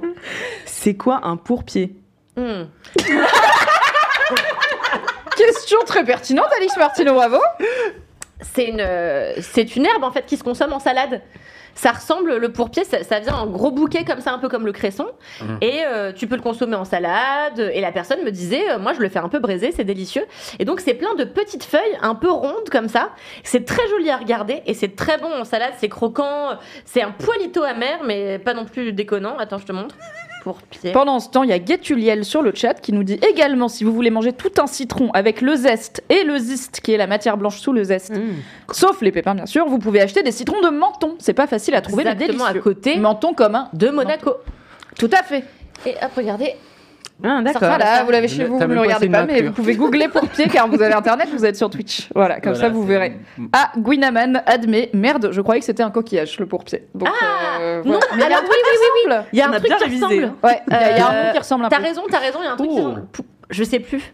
C'est pas pour pied, c'est un autre truc. Bon, non, mais vous l'aurez chez vous. je, je rebondis. Merci Ouais. pour cet incroyable kiff sur, Sur le le, citron cédra que je vais aller acheter du coup à La Récolte dans le 18e, I guess. Euh, je crois qu'ils ont plusieurs boutiques dans Paris. Très bien. J'en place une du coup pour mon petit primeur préf, tant qu'on est sur les recos primeurs. Micro-kiff très rapide. À Montreuil, rue de l'Église, il y a un primeur en face du fournier éphémère, qui est la meilleure boulangerie de la ville, qui est pas du tout éphémère, elle est là tout le temps. En face du fournier éphémère où vous allez acheter un pain aux olives de Kalamata qui est incroyable. Vous allez au petit primeur. Ils avaient de l'ail des ours frais. J'ai Ah, acheté un bouquet d'ail des ours. J'ai pété un câble. L'ail des ours, c'est un genre d'ail sauvage qui pousse qu'au printemps. Et que franchement, genre, ça peut, j'ai l'impression que ça peut que se cueillir dans la nature. Genre, tu peux pas le faire pousser chez toi, quoi. Enfin, tu peux. Mais j'ai vu ça a l'air compliqué. Donc, j'étais ravie d'en trouver. J'ai fait une petite poêlée champignons ail des ours avec de la crème. C'était incroyable. Il y a Voilà. aussi la feuille d'ail des ours qui se consomme. Et l'autre jour, euh, j'ai été dans un super restaurant dans le Perche où euh, Il vient d'avoir un eye contact de la détresse entre Mathis et Alix en mode elle repart. Non, mais c'est juste. Et donc, il y avait. C'était une très, un très beau plat. Et il y avait juste une feuille comme ça d'ail des ours. On pourrait se dire esbrouf. En fait, non, c'était vraiment. Parfumé vraiment. D'accord, ce n'était donc pas de l'esbrouf. Moi aussi, Non, mais toutes les feuilles ne sont pas des poudres dures. Oui. Moi aussi, une fois, j'ai vu une feuille d'adolescence. Je me suis dit, esbrouf. Ah oui Tu te dis, on va pas me la faire comme ça, moi et, et puis quoi, on va me donner du pourpier après Dis donc, même pas braisé, hein Oh. Oh, quel esbrouf Bon, Merci beaucoup, Kalindi, pour ce kiff culinaire. Et euh, merci à vous d'être là à nous regarder en attendant Top Chef, finalement. Alix, c'est ah quoi oui, ton mini Top Chef, c'est ça. Oui. Euh, moi, euh, Oula. Colère. non. Un kiff qui gênant En fait, Non, un c'est peu. parce que t'es saoulé de pas avoir vraiment choisi des kiffs qui te plaisaient, non? Alors, j'en ai un. mais En fait, je le trouve marrant, donc je, vais le, je vais le dire. Mais c'est, en fait, c'est un kiff, un peu de détresse. Euh, Ça va ou? Non, mais en fait, un kiff, parce- enfin, non, non, c'est vraiment être un kiff. C'est un peu l'audacité euh, de la restauration. Audac- Audacité, c'est pas un L'audace, c'est un l'audace, logiciel ouais. de montage son. The audacity. The Audacity. Ok. Voilà, c'est the audacity euh, de euh, parfois les serveurs dans la restauration. Il m'est arrivé deux histoires incroyables. C'est juste pour nous raconter que tu t'es fait embrouiller par des serveurs, mais let's go L'épisode des anecdotes Ok, qui t'a fait tournes- des misères Tu tournes ton kiff comme ça, c'est ça? Ouais, mais en fait, c'est que ça- Prenez des notes. Hein. Ça m'impressionne Cette cascade un peu. est réalisée Mais- par une professionnelle, ne la faites pas chez vous. Mais comme ça, ils pourront remplir la page vie privée d'Alex Martino sur Wikipédia et ça sera incroyable. N'allez mais- pas laisser des avis Google sur les établissements dont on va non, vous non, parler, non, ok surtout pas. Non, surtout pas. Surtout que je vais pas dire les noms parce que je m'en souviens plus. Moi, je rentre dans un resto, je sais pas le nom en fait. Ouais, vraiment. Et c'est pour ça à chaque fois les gens ils me disent, tu peux me recommander tous les restos que t'as mis? c'est bien. C'est marrant. Et, euh, et moi, je, bah, je me souviens à peu près où c'est, quoi. Mais je rap- en fait, les noms écrits, bon, bref. Euh, comme celui qui sens est en qu'on se de chez moi. qui C'est soit s'appelle- on part sur les saladiers et les oiseaux morts, soit on, on revient peut-être euh, au sujet, quoi. L'Ossi- L'Ossitum. Bon, bref. je sais L'audacité? Ouais, The Audacity. Euh, non, mais en fait, l'autre jour, j'étais avec euh, euh, ma pote Juliette. On allait au cinéma et juste avant, on s'est dit bah vas-y, on va se prendre une pizzetta et euh, des petites euh, boissons rafraîchissantes afin euh, de ne pas sentir la faim dans Pendant le cinéma, le pendant la, avant la fin du film. Voilà. Euh, et donc on y va et le gars déjà nous accueille bah, comme un serveur parisien à peu près comme ça. Oui. Bon, Oui, avec une Et forme donc- de qu'est-ce que vous pouvez bien foutre là Et Ouais. t'es là, bah peut-être manger, mais bon, ce serait surprenant dans un restaurant, on ne sait pas. Exactement. Donc t'as l'impression que tu débarques chez lui sans son autorisation, donc c'est un peu bizarre, quoi. Et le gars nous montre une table. euh, donc au début on lui demande celle-ci, il fait non non celle-là. Parce que tu sais, t'as serveurs qui font ça. T'as la bonne intonation de serveur. Non mais l'autre jour avec Cal, on essaie de s'asseoir et on dit bah on est deux. Et il fait oulala. il y avait vraiment genre six tables de. il y avait six tables de libre. Et, et il Et il fait fait 17h en plus, hein. C'est Et- pas réservé pour le. J'adore votre vie. Et il fait, euh, euh, bah, je sais pas, là. Il fait, bah oui, ou, ou là, par exemple, c'est mieux. Il fait, non, c'est une table de 4. Donc euh, voilà, Ah vous ouais, pouvez pas ça. ok. Non, mais il y a leur Mais- système, Non, mais il y a les systèmes, bref. Et donc, c'est pas du tout ce qui nous arrive avec cet autre serveur euh, qui était très désagréable. Et donc, il nous place à cette table et on commande une pizzetta, donc euh, une petite, une petite pizza, euh, somme toute, euh, avec euh, de la mozza et de la tomate et tout. Et on veut la partager pour la manger ensemble, en fait. Et il nous ramène. bien comme tu expliques des choses absolument normales de la vie, de type on rentre dans un restaurant Bah ouais. pour manger, pour ne pas Oui, avoir mais faim. Tu pour- sens que ça va poser un problème. Non, Ouais, parce, que, parce que en fait, c'est fou ce qui nous est arrivé. Parce qu'en en fait, on dit au gars Excusez-moi, s'il vous plaît, est-ce qu'on peut avoir une deuxième paire de couverts? Bah, parce qu'on va partager. Il a dit Oh non, pff, non, bah non, vous coupez là comme ça. Et puis. le mec, il a décidé de pas se lever Non, mais il était déjà debout. C'était derrière toi les couverts, tu vois. Et fait, non, non, non, bah non, vous le, vous le coupez comme ça, puis vous mangez avec les mains. Mais ça va pas ou quoi? Et genre, je l'ai regardé, j'ai cru qu'il rigolait. Oui, parce que des fois ils sont Ouais. un peu pince sans rire. Et T'attends, t'es là. tu dis, c'est- ah, il va rire un Et en moment. même temps, tu dis c'est pas une blague et je rigole, j'aurais vraiment l'air d'une énorme bolosse. Et c'est Donc ça, compliqué et, à savoir. et je le regarde comme ça, et, et il part. Et nous n'avons jamais vu Non, mais attends. notre deuxième paire de couverts. Mais n'importe Tu quoi. pouvais pas la jamais. prendre toi-même? C'était pas en accès Non, c'était pas en euh, accès Non, mais surtout, c'est le comportement qui va pas, quoi. Non, mais Tu bien sûr, le comportement va pas. Mais moi, du coup, j'aurais dit bon, bah, je vais chercher ma fourchette toute dit- seule. Je suis une femme indépendante et libre, j'ai pas besoin de lui. Ouais, Mais je me suis dit, putain. en fait, la créativité et l'audacité, tu- euh, la- l'audace, pardon, j'arrête de dire l'audacité. The audacity of this bitch. audacity. Et ça m'a un peu impressionnée parce que du coup, j'étais là, waouh. Il y a un aplomb quand même. Ah ouais. Du gars, tu lui Le dis, je gars- peux avoir une fourchette et il est Ah, là. il rigole pas. Il est là. Et il s'en va. Non, bah non. Alors que nous, Girl boss énergie. si. Et donc voilà, et l'autre jour, bon, c'est beaucoup moins euh, désagréable ce qui m'est arrivé, mais j'ai découvert qu'il y avait un resto qui avait Ah, ouvert en. découvert, finalement, tu vois. Arrête. Même Mathis, il a eu une lueur de détresse. avant de Non. genre, J'ai eu un truc dans la gorge. Euh, donc j'ai découvert un resto euh, en face de chez moi. Apparemment, je ne regarde que mes pieds quand je marche. Et vraiment, j'ai levé la tête et j'étais là, bah attends, c'était pas là. Et en fait, ils ont ouvert il y a trois mois, donc vraiment, je regarde que mes pieds. Ah oui, vraiment, t'étais pas au courant. T'es pas Non, très très pas attentif quoi. Et donc j'étais avec mon cousin, donc on s'est dit bah on a qu'à le tester, ça a l'air super bon. C'est vraiment une rue en- à côté de chez moi, c'est le boulevard Jean l'Olive. C'est une rue où il y a des PMU, des vendeurs de clopes à la sauvette, Mm. euh, ainsi que pas mal de dealers qui sont adossés à ma porte, euh, juste dans la rue parallèle. Enfin voilà, c'est une rue. Le euh, petit théâtre de la rue, quoi. Mais c'est pas la rue Oui. où tu trouves les petits restos sympas, euh, Voilà. où tu te fais Et un donc- petit gueuleton. Exactement. Et là, ça m'étonnait parce qu'ils étaient du mauvais côté de la rive de Pantin. Tu vois, Pantin, c'est de l'autre côté du boulevard Jean l'Olive. Là, ça commence à être c'est la gentrification qui avance. Exact. Oui. Bah oui, ou alors ils Oui, se sont trompés, Pantin, tu vois. Ah ouais, miskin, ils ont vu Pantin, ils ont fait ah parce que Pantin c'est une ville de banlieue parisienne qui se gentrifie, Ouais. mais où il y a comme dans toutes les villes qui se gentrifient, enfin il y a beaucoup de villes qui se gentrifient, il y a une partie qui est gentrifiée et l'autre pas encore, qui est encore un peu plus Une populaire, euh, mixité ou une friche et la gentrification avance euh, malheureusement petit à petit. Il y avait littéralement une friche en face de chez moi. Euh, T'as dit quoi? Rien. C'est une friche idée, il a dit. Ouais. Bon. Super. Euh, il y avait littéralement une friche en face de chez moi pendant le confinement où, euh, qui avait été prise d'assaut euh, par les mecs euh, du quartier. Euh, et donc ils traînaient là toute la journée, ils faisaient des Ils faisaient des peintures. saucisses ou pas?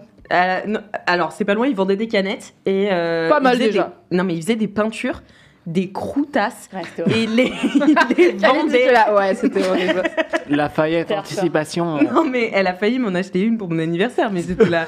En vrai, ça me fait plaisir, mais je sais pas où la mettre parce qu'ils sont, ils étaient énormes. Ah, Bon, en bref. plus. Donc Très c'est- bon cadeau empoisonné. et c'était géré par euh, Zizou et euh, Le vrai? Mourad. Euh, Non, non, non, ce Zizou là n'avait qu'une dent et euh, voilà. Bon, ça arrive, hein. Et Mourad avait les yeux comme ça. Mais c'était les gens les plus sympas. Et donc j'avais fait mon anniversaire. Comment à tu la- dis Sympa, ces gens de la friche. C'était trop sympa. Ils m'avaient invité à faire mon anniversaire à la friche avec eux. Donc euh, voilà, C'est j'ai bien. j'avais fait mon anniversaire à la friche pendant le confinement. Trop. Et donc bref, et donc je découvre ce. Stop, t'as dit quoi On a dormi à la friche. Voilà. C'est pas mal. Vous l'avez chez vous quoi Il ne s'arrête jamais. Et donc euh, je découvre euh, ce resto qui n'a pas sa place dans ma rue, qui est normalement euh, bah, pas la rue des bobos quoi. Bah non. Et donc je passe le pas de la porte et la serveuse vient me voir et me dit intérieur ou vue mer? Ah, j'ai vu ta story. T'es sûr que t'étais chez toi? Euh, je la regarde et je me dis j'ai mal entendu. Pour les gens qui ne sont pas très J'ai géographiques, y a-t-il la story. mer à Pantin? Il n'y a pas la mer à Pantin. Il y a la pas mer la mer de Paris. à Pantin, vous l'aurez. Et je me suis dit, est-ce que j'ai mal entendu ou est-ce que c'est un terme peut-être générique Ah oui. pour tous les restos Ah. Côté jardin, par exemple, des fois, il n'y a pas vraiment de jardin, tu vois, c'est ça? Oui, côté Ouais. cours, côté jardin, Voilà. par exemple, dans les théâtres, bon bah voilà, Là, il y a pas de. Non, il n'y a pas de cours jardin. ni de jardin Mm. euh, d'un côté ou de l'autre, On nous ment, c'est tout. à part du temps de Molière, tu vois. Mais là, je me suis dit intérieur ou vue mer, donc je l'ai fait répéter et elle m'a redit intérieur ou vue mer. Et j'ai dit, où est la mer Et bien parce que t'as quand même, tu vois, tu t'es pas dit, vas-y, je l'attends, je vais me laisser surprendre. T'as quand même demandé, genre, madame, de quoi on parle? Non mais j'étais surprise quoi. Et je bégayais un peu, j'étais où est la mer, où est la mer et, et, La panique. Et le gars arrive et il fait. Il fait oui parce que regardez, en fait c'est près de la, la fenêtre, là comme ça il y a une sorte de véranda qui avance euh, un petit peu sur la rue, donc sur le boulevard euh, des vendeurs de la, à la sauvette, Qui est peu d'un bleu océanique, je pense. et, et qui me dit, euh, parce que d'ici on voit le Titanic, et le Titanic c'est le PMU en face. C'est hilarant. Je trouvais ça, je me suis dit, Ça, c'est voir le verre à moitié faut- plein. il nous faut la vue mer. Et toute Ah ouais. la soirée, nous avons regardé le Titanic. Non pas sombrer, Mmh. mais Résister. se Prendre tenir- l'eau, peut-être, un prendre peu tanguer. C'est vrai qu'il a plu ce soir-là. Mais, euh, mais non, voilà, c'était. Et j'ai trouvé. En fait, en ce moment, je trouve qu'il y a une, une sorte de révolte dans l'air. Enfin, je sais pas si vous avez remarqué. Mais les Les analyses politiques d'Alix Martino. Deux, trois petits incendies, des Ouais, petites pancartes. L'actu selon Voilà. Alix, un œil acéré. Voilà, j'ai vu quelques nuages de fumée par-ci par-là. Et euh, je trouve que les serveurs participent à la révolte avec leur euh, audace et leur euh, inventivité. Leur battage de couilles, finalement. Voilà. C'est le terme technique. Ils n'en ont plus rien à foutre. Donc, euh, Déjà que les serveurs parisiens en avaient, en tant que groupe professionnel, pas à branler grand-chose à foutre. historiquement. Là, on est en roue libre. Bah, c'est très bien, ça nous fait les Mais surprises. j'adore, j'adore, je tire mon chapeau, j'adore. euh, je voilà. Bah, je comprends. Moi, mon serveur préféré, c'est un jour j'étais euh, dans un, j'ai pris un week-end au bord de la mer avec mon copain de l'époque. On a été dans un resto sympa pour manger du poisson et des fruits de mer. C'était un resto sympa, mais pas huppé non plus quoi. On y était vraiment en jean euh, pull quoi. Et euh, on avait un serveur qui était la quintessence du serveur désagréable. Il a passé toute la soirée à râler dès qu'on lui demandait un truc. Il était là quoi encore? J'en ai marre de venir vous voir et tout. Nous, on était MDR et puis on a picolé, on a picolé et tout. Et à la fin, il nous a amené l'addition avec deux Dijon et il a dit bon ça c'est pour moi parce que comme ça vous partirez plus vite allez vous me cassez les couilles j'étais là il est adorable on lui a fait les 15 balles de pourboire je l'ai trop aimé parce que je pense vraiment que c'était du second degré ou Mais alors oui. Ça. il oui, nous oui, déteste oui, mais oui, s'il oui. nous déteste au moins il a le droit de le dire dans son travail c'est bien ça libère quoi Il y a un rôle euh, que les serveurs jouent, je pense, à Paris. C'est pas possible qu'ils soient tous désagréables comme ça. C'est un jeu, Oui. tu vois. C'est une sorte de. Est-ce que un concours peut-être le monde ne serait pas leur théâtre? C'est possible. Mmh. C'est possible. nous posons la question merci pour ce mini kiff Pas de Alix souci. Et Mon vous, mini Mimi kiff est un kiff culinaire. Désolé Allez. les fratés, voilà. Vous pouvez retourner jouer au badminton si vous voulez. Mathis a quitté le plateau pour celles et ceux qui nous écoutent en podcast. Est-ce que c'est le Non, citron mais- Cédric Est-ce que tu viens de la trouver Et t'es là, non, elle a fini son truc. Non, tu me l'as dit tout à l'heure quand je t'ai dit que j'allais parler du citron, drôle. Le citron Cédric. Mathis est vraiment parti, hein, c'est un running gag. On n'a plus de réel là. Le gars, c'est, il est pas, il s'est- bah, je pense qu'il est parti pisser. Du coup, vous le savez peut-être si vous me suivez sur internet, mais mon grand projet 2023, c'était de fabriquer mes propres sauces piquantes. Et j'ai réussi. Mathis est de retour. Incroyable. Du coup, j'ai fait tout ce qu'il fallait. Donc, j'ai Tu vas d'abord faire des hot ones Bah, mon rêve, tu vois, de, déjà de sortir ma propre ligne de sauce piquante, mais ça pose deux trois questions de sécurité. Comme Sofia. Vergara Voilà. Elle a sa ligne de sauce piquante, mais voilà, c'est mon épisode Sofia Vergara. Ok. Manifesting la ligne de sauce piquante. J'aimerais aussi faire Hot Ones chez Kian Kojandi. N'hésite pas à m'inviter, Kian Kojandi. Je tolère bien le piment, mais ça fera quand même une interview rigolote. Je suis pas sûre de peser autant que François Civil, qui est le dernier invité en date, ou Lena Situation, mais on y arrive. Hein Abonnez-vous à tout- toutes mes chaînes, surtout l'internet, pour que je sois un jour invitée dans Hot Ones. Euh, mais du coup, je me suis dit, ok, je veux fabriquer des sauces piquantes. Par où commencer? Donc j'ai commencé par Google, évidemment, et YouTube. Et je me suis rendu compte que pour des sauces piquantes qui se gardent un peu, euh, il faut d'abord fermenter les piments, parce Mm. que sinon ça fait juste des mix de produits frais qu'il faut consommer assez vite, euh, comme un smoothie, quoi. Bah oui. Donc, étant une personne qui verse dans la demi-mesure, j'ai acheté un bocal à fermentation de 3 litres. euh, parce que je me suis dit, tant qu'à faire, comme ça je peux faire du kimchi, de la choucroute et tout. Bon, voilà, parce qu'aussi on n'a pas de self-control et une grande cuisine. Mon mec est un peu fatigué de moi, mais comme on a une peluche oignon, finalement ça va, il me pardonne. Du coup, j'ai acheté un bocal à fermentation et après, il fallait trouver les bons piments. Donc, j'ai fait un benchmark de toutes les épiceries exotiques autour de chez moi, à savoir les épiceries asiatiques et africaines qui ont toutes des styles de piments différents des variétés de piments, on va dire, un peu différents de mon casino nul qui a des jalapenos nuls. J'ai fait une dégustation de tout ça, j'ai choisi mes prefs, j'en ai fait fermenter 700 grammes, et du coup, faire fermenter, Oh c'est juste. Ouais, j'ai fait 2 litres et demi de sauce piquante. Ah oui, j'allais dire soit elle est très piquante, soit il y a beaucoup de sauce. Il y a beaucoup de sauces, parce que j'en ai fait trois différents, je les ai mis dans des petites fioles pour les offrir et tout, machin, parce que Oh là là, de- Ah bah oui, non mais oui, on fait ça bien. D'ailleurs, j'ai oublié de t'en ramener. Ah, T'aimes mais le piquant, toi Moi j'aime bien, oui. Ok, ok. Mathis, t'aimes le piquant Ma. Bon, t'en auras pas. Vous deux, vous en aurez parce que vous êtes agréable. Voilà. Je suis désolé. Si vous en voulez, ne m'écrivez pas, je n'ai pas le droit de commercialiser de la bouffe, ce n'est pas mon travail, j'ai le droit d'en offrir à mes amis, c'est tout. Donc, j'ai fait fermenter mes piments, et euh, donc j'ai acheté mes piments, j'en ai fait fermenter 700 grammes, ce qui veut dire tout simplement que tu les fous dans de l'eau et du sel, c'est juste la bonne concentration de sel et d'eau. Ouais, c'est comme la saumure des cornichons en soi. Et après, tu peux rajouter ce que tu veux, tu peux mettre de l'ail, des fruits, tu peux mettre tout ce que tu veux à, mari- à fermenter avec, mais la fermentation, c'est juste mettre dans du liquide salé, ça crée la fermentation qui est, je sais pas, j'ai pas tout compris, hein, mais c'est une réaction biologique, euh, blablabla. Vous Ça avez- devient un peu trouble, mais c'est pas genre poilu comme les bactéries des trucs pourris dans le frigo, tu vois. Si Mhm. c'est poilu, faut jeter. Si Ouais. c'est juste un peu trouble, ça va, c'est normal. Si ton pot est bien. euh, Bien étanche, Et- oui, euh, mais en même temps, il faut que ça laisse passer un peu d'air et tout. J'allais euh. dire ésotérique, ce qui était donc pas du Pas tout le bon mot en fait. Étanche, stérile, peut-être Une forme de mix entre les deux. Non mais que ça ferme bien quoi. Ouais, ouais, ouais, Voilà. ça, ça ferme bien. Bon, faut pas le secouer, mais ça ferme bien. On est censé manipuler les piments euh, forts avec des gants. J'ai pas acheté de gants. Je me suis demandé si j'allais le regretter. Finalement, non. Mais je pense que je le ferai la prochaine fois si j'ai des piments un peu plus vénères quand même. Attention, euh, moi je t'avais, j'ai raconté une fois ici euh, combien après tout ce qui est touche pipi, c'est super Oui, oui, oui. compliqué que moi j'ai. Je crois bien que je me suis moult, etc. moult, moult lavé les mains avant de faire quoi que ce soit sur tout ce qui est zone génitale personnelle ou partagé avec quelqu'un d'autre. Tout s'est bien passé. Je me suis touché l'œil à un moment. Je fais ah, ah, le regret immédiat. C'est la connerie qu'on fait une fois, pas deux. Donc euh, voilà, éventuellement mettez des gants. T'as des Et- lunettes, ça aide? Bah du coup, euh, non, mais ça ça, m'a pas- préserve. Enfin, genre, euh, ah, tu as le verre. Hmm. Après, quand je me gratte l'œil, je prends en T'as compte mes essayé lunettes. Je sais pas si ça marche vraiment le truc Les des lunettes de de plongée. Non, je fais pas ça. J'ai vraiment, l'air- j'ai pas envie d'avoir l'air con en cuisinant. Je pense que ça joue. Et aussi, euh, je crains pas tant, tu vois, les oignons et tout. Enfin, je chiale, mais c'est pas grave. Ça m'empêche pas de vivre. Je suis pas une fragilos, ok. Ah ouais, moi, je suis très Est-ce que tu cherchais hermétique au lieu d'ésotérique Hermétique, Ah, merde, merci merci. Garance Et qui non pas dans le chat. Et Gwynaman dit Je viens justement de trouver des habaneros poilus dans mon frigo. Il faut, il faut jeter. C'est tant pis pour eux.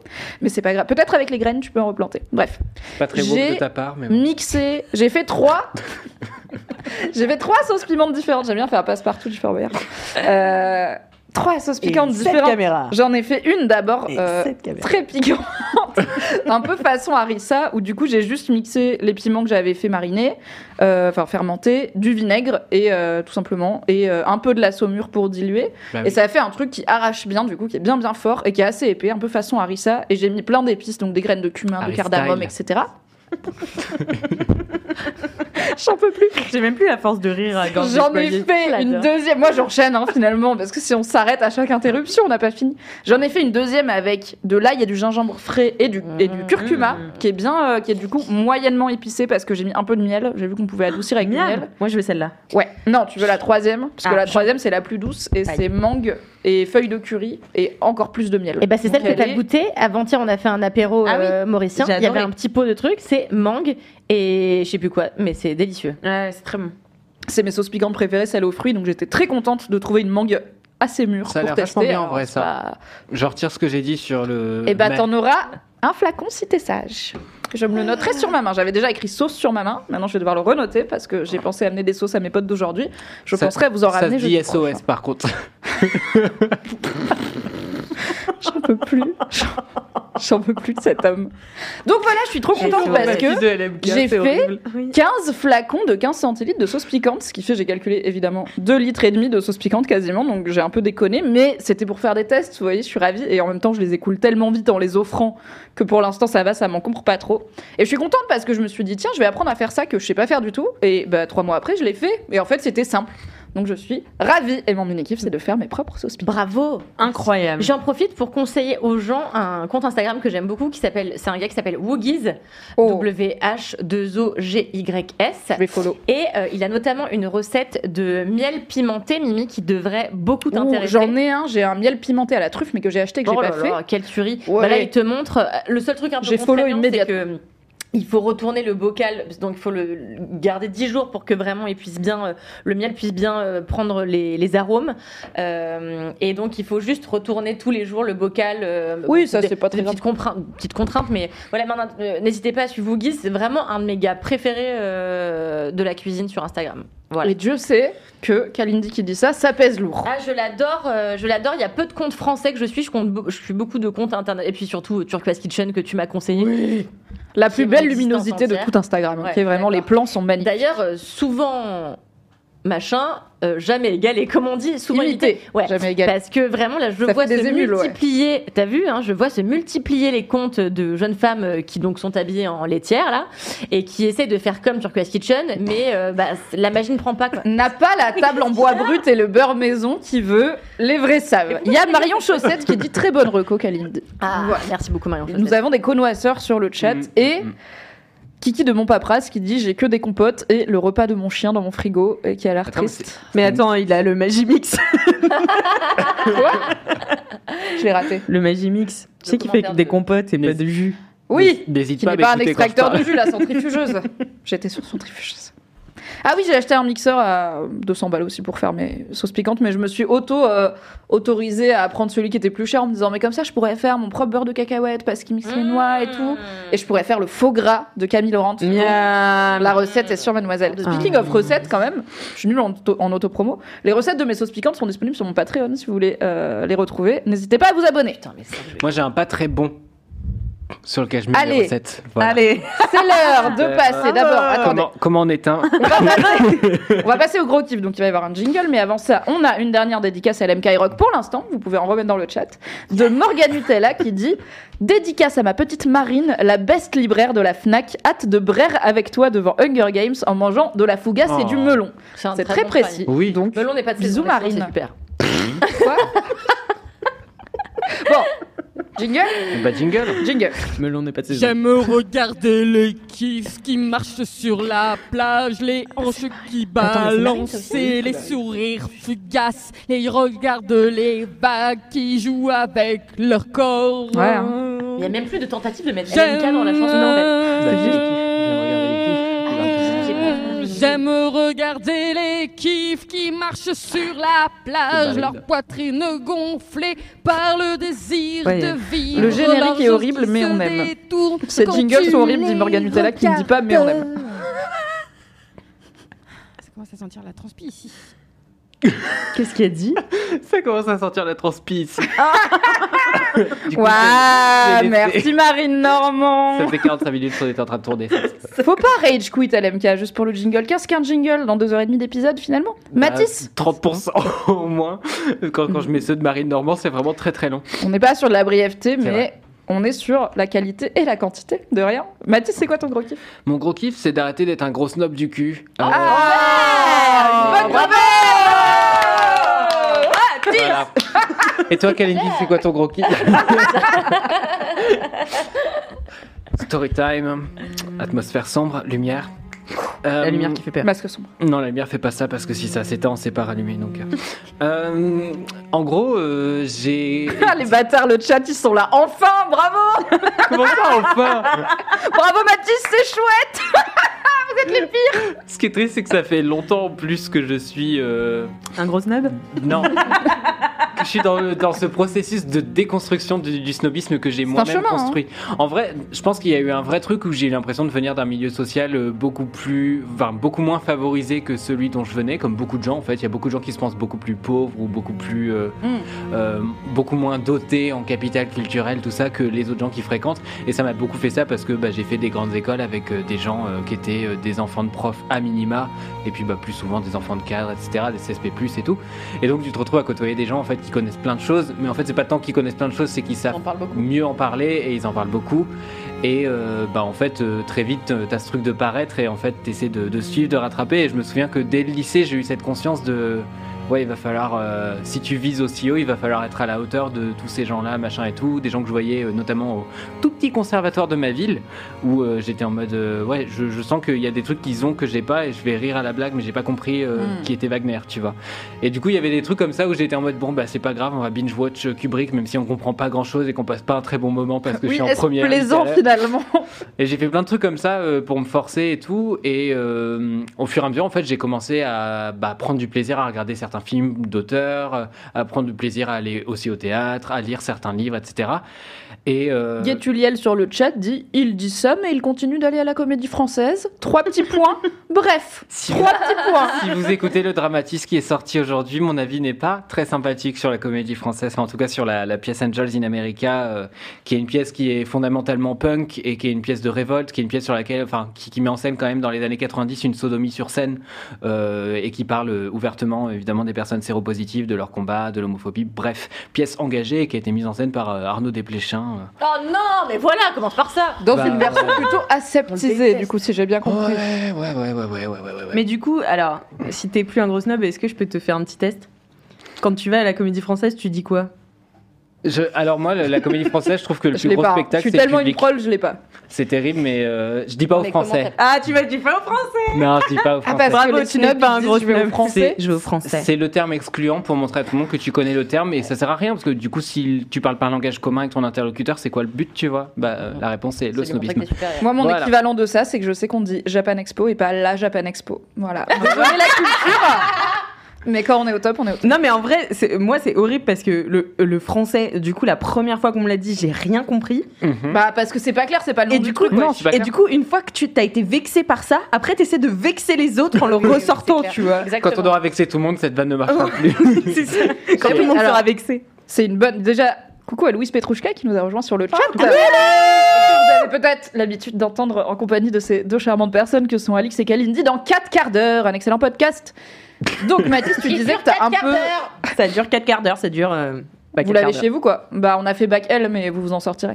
Donc Mathis, tu disais que tu t'es aussi un peu adapté au niveau euh, culturel et, euh, et aux références culturelles qu'il y avait dans le cursus que tu faisais. Ouais. Sur le chat, il y a Morgane Nutella qui dit c'est grave un truc de gens qui font prépa, il y a un vrai complexe d'infériorité dans ce genre de cursus. Il y a Louise qui demande que se passe-t-il sur la photo catch d'Alix? Fallait être là, ok Loulou? Il y a un contexte. Tu l'auras au début, quand tu reviendras, quand tu re-regarderas le début.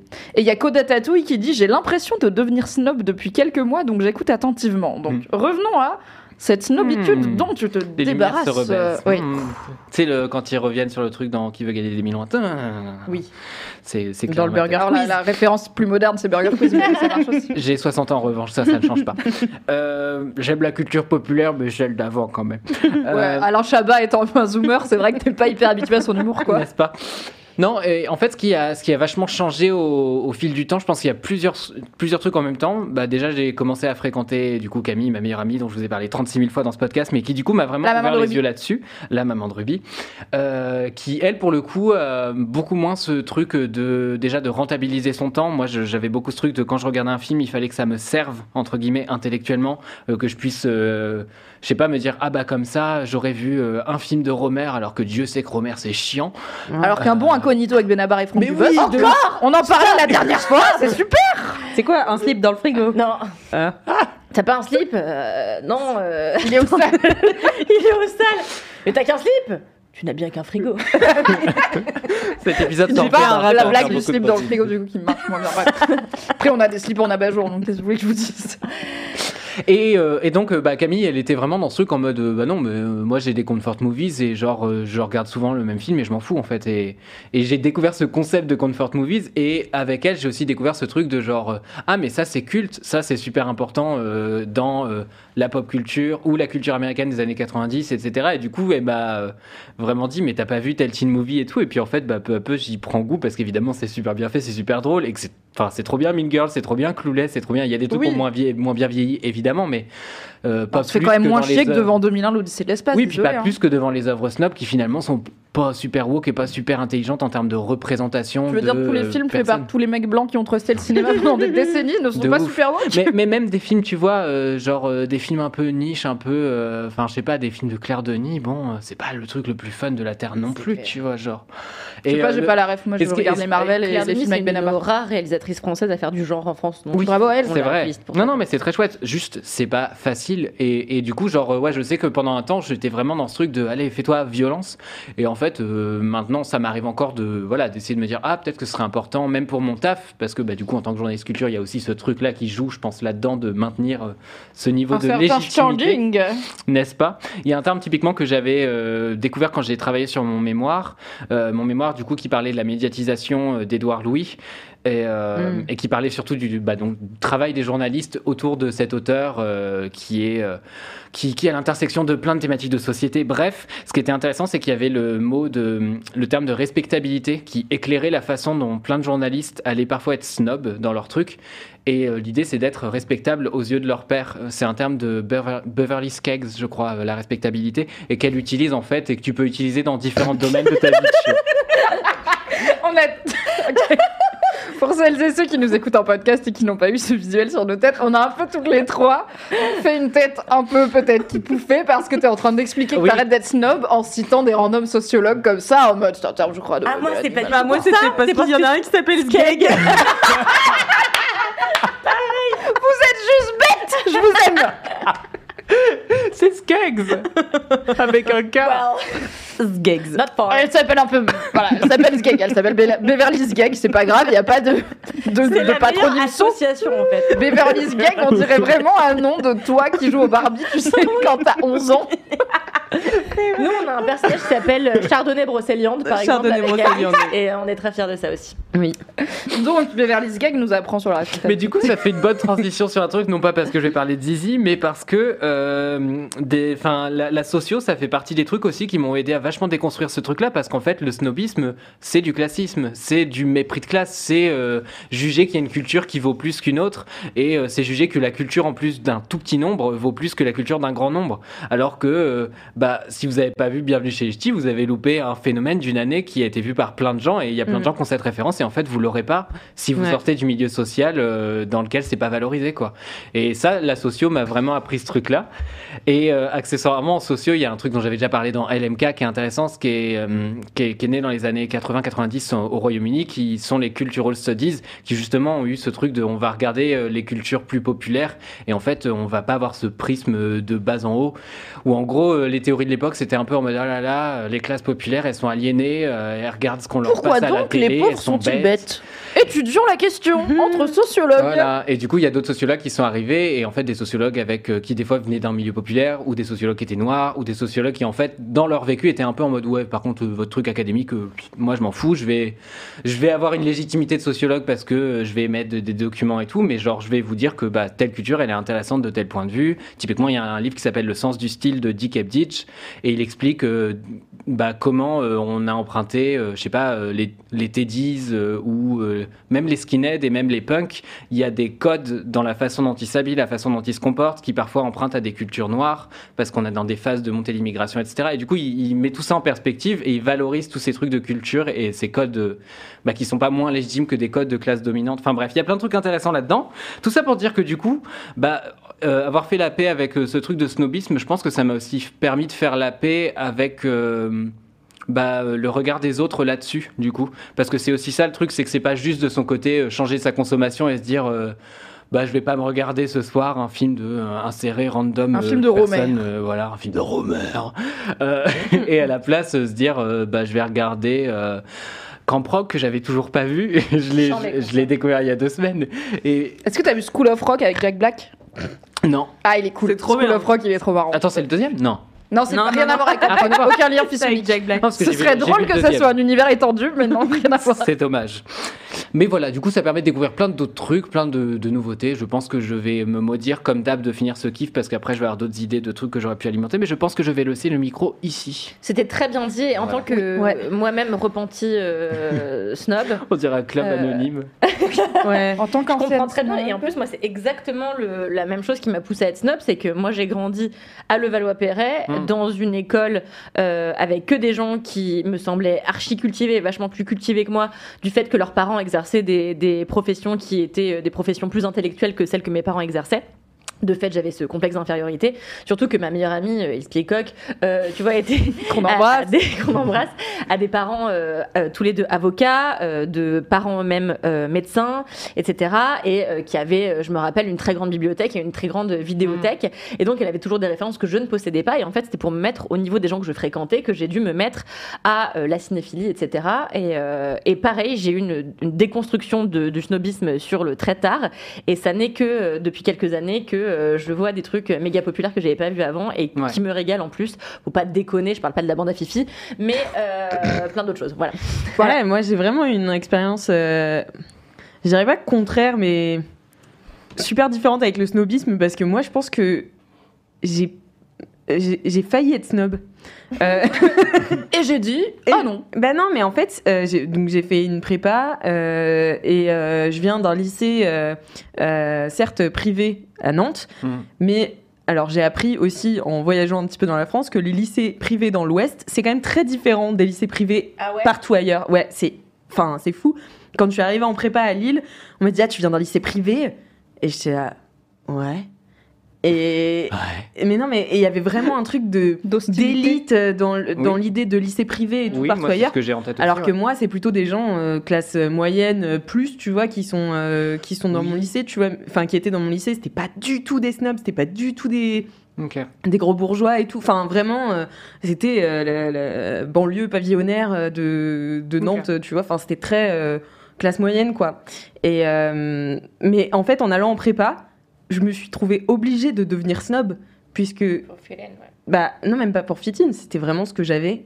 qu'on- Ce dont on me nourrissait toute Ah la journée, tu Bien vois. sûr. Je devais regarder que des œuvres hyper pointues, je devais lire que des bouquins super pointus et Mm. tout. Et moi, j'ai commencé à aimer ça et tout. Et en fait, en revenant chez moi, euh, je me suis confrontée à des gens qui parlaient pas la même langue que moi. Et du coup, j'ai, j'ai- enfin, il y a une ou deux fois où on m'a dit vraiment ferme ta gueule, tu vois. Et Alice, je me suis fait maintenant. vicos en tant que snob, je me suis fait vicos. Mais c'est trop bien. Mais il faut, Et du coup, fois. et du coup, j'ai pas été snob, je pense. Alors, j'ai sûrement dû l'être à certains moments, mais en tout cas, je l'ai pas été euh, beaucoup. Oui, ça peut être une étape euh, aussi, euh, surtout à des âges euh, un peu jeunes, voilà, où on commence sa vie d'adulte et où bah, on veut s'intégrer et effectivement on peut se retrouver. Alors parfois ça vient des études directement. Il y a euh, dans le chat qui dit c'est la même vibe quand tu débarques à Sciences Po qu'en prépa. Le prof principal qui dit le jour de la rentrée, c'est votre culture qui fait de vous l'élite de demain. Voilà, c'est bah, Moi, j'ai déjà entendu tout ça. quelle culture il faut avoir la bonne? Est-ce que t'as la même que les autres? T'es pas sûr? Et on te met direct la pression sur euh, si tu charbonnes pas à regarder tout Romer et à lire tout Marguerite Duras, euh, t'arriveras à rien. De la culture, ils en ont pas. hein. Enfin, les gens, ils ont un rapport extrêmement artificiel à toutes les références qu'ils mobilisent parce que la plupart, ils les ont pas lues. Et moi, le premier d'ailleurs, Ouais, parce ou que pas, peut-être pas compris aussi, Lyon, tu vois. euh, Il y a aussi des trucs que peut-être qu'à 18 Ouais, ou pas. piges, euh, tu comprends pas autant. Sartre que ton prof qui a 40 ans et c'est ok parce que t'as vécu moins de trucs dans ta vie, tu vois. Mais t'es pas obligé de faire semblant, on s'en fout. Enfin, oui. Mais bon. Bravo mais même ne les pas profs les devenir ont pas lu, ça qui est bien. Oui. Ils ont fait comme tout le monde, ils ont lu Wikipédia, bon, ça fait le taf. Ouais. Moi, une fois, euh, en prépa, on m'a dit euh, lis le rouge et le noir pour la fin de la semaine. Ouf. Et euh, donc, j'ai regardé le film qui durait déjà quand même 4 heures. La comédie musicale est incroyable. Ah, avec c'est vrai euh, Com et tout, c'est vraiment. Ouais. Ah, et ben, il faudrait que je regarde, mais peut-être pas. Euh, et du coup, j'ai regardé le film et j'ai fait mon évaluation. Et la prof m'a dit très bonne lecture. Et j'étais là. Fake it Yes. till you make it, la. Yes, yes. Don't work harder, work smarter. Exactement. Sur le chat, on a Gwinaman qui dit Avant, j'étais snob angoissé, cagne, ENS, agrégation, agrég, etc. Maintenant, je passe ma journée sur TikTok et je pars en courant quand on, me- quand on me parle d'un livre. Je suis beaucoup plus heureuse. Bravo à elle. Ouais, et en même temps, moi, je sens parfois que quand je m'impose pas d'aller voir des trucs un peu euh, quand je tra- quand je regardais trop la télé-réalité parce que j'ai eu un tout un pendant aussi où j'ai viré euh, de, Lynx. de Nietzsche à- à- à- Marseillais Ouais. je sentais que alors pas je- non mais je pense qu'en fait il faut consommer de tout avec modération Oui, tout, c'est tu de vois pas substituer un truc par l'autre, c'est vraiment Oui, de puis- consommer tout ce qu'on a envie de consommer. euh, Puis c'est, enfin, je trouve que c'est pas tant ce que tu consommes, mais même la façon dont t'en parles, le rapport que t'as à ça, et genre euh, que tu regardes pas euh, les mecs dans la file d'à côté euh, qui sont en train d'aller voir un autre film et faire. Oui, il y a dans le snobisme, il y a aussi le Bah, jugement de, Ah oui. des goûts et des passions des autres, quoi. Il y a Dr Moonlight, et après on finit, Ouais. mais pour l'anecdote qui nous raconte, je bosse dans les musées, snobisme plus, plus, plus, plus, plus. Un jour, ma directrice a vu ma coque de téléphone et m'a dit, du coup je vais le faire avec l'accent bourgeois, ah c'est super, hein, c'est cubiste, c'est coupe-K, et je lui ai répondu, non c'est Catwoman. Chacun ses rêves. Moi, j'ai commencé par lire Bourdieu, donc j'étais snob, mais je me détestais en même temps de l'être. Comme ça, finalement, double effet qui se coule. Merci beaucoup, Mathis, pour ce kiff qui fait beaucoup réagir. C'est bien la preuve que il y a des choses à dire sur le snobisme. Kalindi, sans transition. Oui, C'est quoi ton gros kiff? Moi mon gros kiff, euh, parce que j'en ai, je, je sais, j'avoue, je sais plus quoi tirer de mes tiroirs. Peut-être un citron surprenant à découvrir, ou Non, un là, c'est un caleçon truc, à en fait, j'ai quasiment jamais parlé dans aucun podcast. C'est, euh, ça fait un an que je donne, enfin que je suis animatrice d'atelier d'écriture. Ah bah oui, c'est quand même sympa dans ta vie comme oui, euh, c'est clair. Pour un média qui s'appelle Vox. Et là, je suis un peu triste parce que ça se termine, mais ça va se substituer par autre chose et tout. Je donne des masterclass, donc ça va être super fun. Euh, et, et en fait, ça fait un an que je m'éclate à faire ça. J'aurais jamais cru parce que moi, j'étais persuadée que j'étais pas quelqu'un de pédagogue. Euh, et, et Alors t'as été super avec toutes tes stagiaires. Regarde Alix Martineau, t'as vu où elle a commencé Et maintenant bah t'as oui. vu comme elle est belle et cultivée et plus vrai. snob. Tout, c'est tout grâce à moi. non, mais euh, j'étais persuadée que j'étais pas pédagogue et en plus j'étais persuadée que euh, je, je serais trop stressée pour réussir à, euh, à canaliser les ressources nécessaires pour enseigner. Parce qu'en fait, là, je fais pas qu'en vrai animer mon atelier, donner la parole, écouter, machin. Je, aussi, je leur dispense des leçons. À chaque fois, j'ai un point. Donc, en gros, si jamais vous avez envie de vous inscrire, ça devrait revenir dans quelques mois. Je donne des ateliers d'écriture pour un média qui s'appelle Vox. Et en fait, euh, c'est un cursus sur cinq semaines. Euh, le premier cours, on, on donne, euh, enfin, je donne euh, les notions de l'écriture, c'est-à-dire le fond, comment retranscrire une idée correctement, etc. Ensuite, on aborde les figures de style. Ensuite, on aborde la rhétorique. Ensuite, on aborde un chapitre un peu plus développement personnel qui est comment faire rentrer l'écriture dans son quotidien. Donc, comment vraiment essayer de trouver de l'espace dans nos semaines, etc. pour faire de l'exercice de l'écriture un truc de la, du quotidien. Et la dernière session, euh, les personnes qui participent à l'atelier euh, écrivent une nouvelle. Enfin, elles ont une semaine pour écrire la, la nouvelle et elles la lisent. Et euh, on- en gros, elles doivent prendre en compte tout ce qu'on a vu pendant les quatre semaines précédentes et faire donner le, le- le mieux de- d'elles-mêmes. Oui, ça sera au contrôle à la fin des cinq semaines. Donc oui, tu notes les adverbes. oui, un peu. Donc pas trop, par exemple, les adverbes. Et, et en fait, au début, j'étais un peu forcément syndrome de l'imposteur classique. Je me disais qu'est-ce qui, hum, qu'est-ce qui fait de moi quelqu'un de légitime pour enseigner aux autres Bah déjà. Légitime parce qu'en fait on m'a donné les cours, j'ai Oui. plus qu'à les apprendre. Quelqu'un t'a dit je voudrais te payer pour Voilà. que tu fasses ça. Voilà. Non mais surtout elle m'a donné des fiches toutes faites, donc moi j'ai plus qu'à Ah apprendre. Bah comme les profs en vrai, tu veux, ils réapprennent des trucs et il faut. Oui, qu'ils mais les profs ils font leurs cours eux-mêmes. Oui, quand bien même. sûr. Donc Moi, moi, j'ai donné des cours, on m'a pas donné un PowerPoint, je me suis Oui, oui, un oui, peu c'est quand sûr, même. c'est sûr. Non, moi, euh, je les, je- elle me les a donnés, je les apprends, et puis depuis quelques mois, là, depuis 3-4 mois, je refais un petit peu les cours à ma sauce. euh, même les semaines ont un peu changé. Avant, il n'y avait pas l'écriture de la, de, de, de la nouvelle, etc. Mais en fait, ce qui était chiant, c'est qu'elles repartaient chez elles avec que des petits exercices, mais elles n'avaient pas un bel objet, un peu long, sur lequel elles avaient vraiment bossé, un truc qui claque, un truc avec lequel elles peuvent concourir à des, à des concours de fait. Et. euh, et voilà, et donc non seulement je prends plaisir à enseigner, alors faut, je précise, c'est en ligne. Donc aussi, j'ai pas le stress d'avoir une classe euh, avec des euh, êtres humains euh, comme ça, euh, physiques. La caméra, je trouve, supprime quand même une partie du stress. Ouais. D'autant plus que tu vois, quand elles font leur exercice, je coupe ma caméra, je vais me faire cuire des pâtes. Enfin voilà, donc c'est quand même moins stressant pour moi, qui suis stressée par absolument toutes les circonstances de l'existence. Et, euh, et non seulement euh, j'aime dispenser ces cours, mais surtout euh, j'adore les moments que ça crée parce que quand même je suis avec des meufs, elles sont entre euh, 12 et 20. Euh, je suis avec des meufs pendant 5 semaines. Euh, toutes les, toutes les, hum, comment on dit, euh, les gens d'une session, euh, Les toutes les promotions, Ah, les promos. toutes les promotions sont extrêmement différentes. Il y a que des meufs. En revanche, franchement, j'ai eu trois gars. Les trois s'appelaient Nicolas. Euh, Faites un effort. C'est un un bon nom d'auteur en même temps. Et, euh, et donc j'ai quasiment euh, que des meufs euh, qui s'inscrivent à ces cours. Mais donc non seulement euh, j'aime enseigner, mais surtout j'adore ce qu'on vit tout ensemble à chaque fois pendant cinq semaines parce que j'adore voir comment les gens évoluent. On arrive au premier cours, moi je suis super stressée, elles sont super stressées, alors que c'est con, moi vraiment ça fait un an que je le fais, je connais mes cours archi par cœur, il y a vraiment cinq fiches à apprendre, c'est tout, tu vois. Euh, et en plus, c'est con, mais c'est des trucs que je sais déjà parce que j'écris pour gagner ma vie. Oui, voilà. Ta légitimité, elle vient quand même du fait que ton métier c'est d'écrire. Donc C'est euh, ça. bon. Et, euh, et donc, de fait, j'ai quelques bases d'écriture, vraiment. Et, euh, et donc. Donc non seulement j'aime enseigner, mais surtout voilà, c'est ça que j'adore, c'est la, la première semaine. Moi, je suis un peu stressée, les meufs elles sont un peu stressées, euh, et surtout, et d'ailleurs au début j'étais gentille, je sévis un peu plus désormais. Oh. Avant chaque putain de fois où elles lisent un exercice, elles sont là, Euh, pardon. Alors j'ai l'impression que j'ai pas compris la consigne. Et en fait Oui. au début j'étais là, ne vous inquiétez pas. Maintenant je suis là, bon, euh, j'en ai ras le bol chiant. un peu de confiance en vous. Et en fait, si vous n'avez pas confiance, le dites pas, au pire, on s'en rendra pas compte, tu vois. Donc j'en ai marre de devoir tout, leur, tout le temps leur dire de pas s'excuser avant même de commencer un exercice. C'est super pénible, et pour elles, et pour moi, et pour tout le monde. Euh, donc voilà, la première semaine, elles sont toutes timides, toutes machin. Et franchement, la cinquième semaine, c'est vraiment moi je veux passer, parce qu'elles travaillent en binôme et tout. Et je leur laisse l'opportunité de choisir euh, qui veut commencer.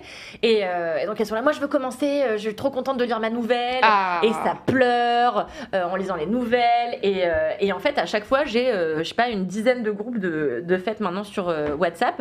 À chaque fin de, de- des cinq sessions, on se crée un compte WhatsApp et elles continuent à se faire lire leurs projets, etc que euh, elles aient des velléités euh, professionnelles euh, ou euh, purement artistiques euh, et créatives, ça n'a pas d'importance, mais en tout cas, elles continuent à se faire lire leurs projets les unes les autres. Je trouve ça super et franchement, ça crée un. bah, déjà, moi, ça m'a donné vachement confiance en moi de faire ces cours-là. Ça m'a, ça m'a.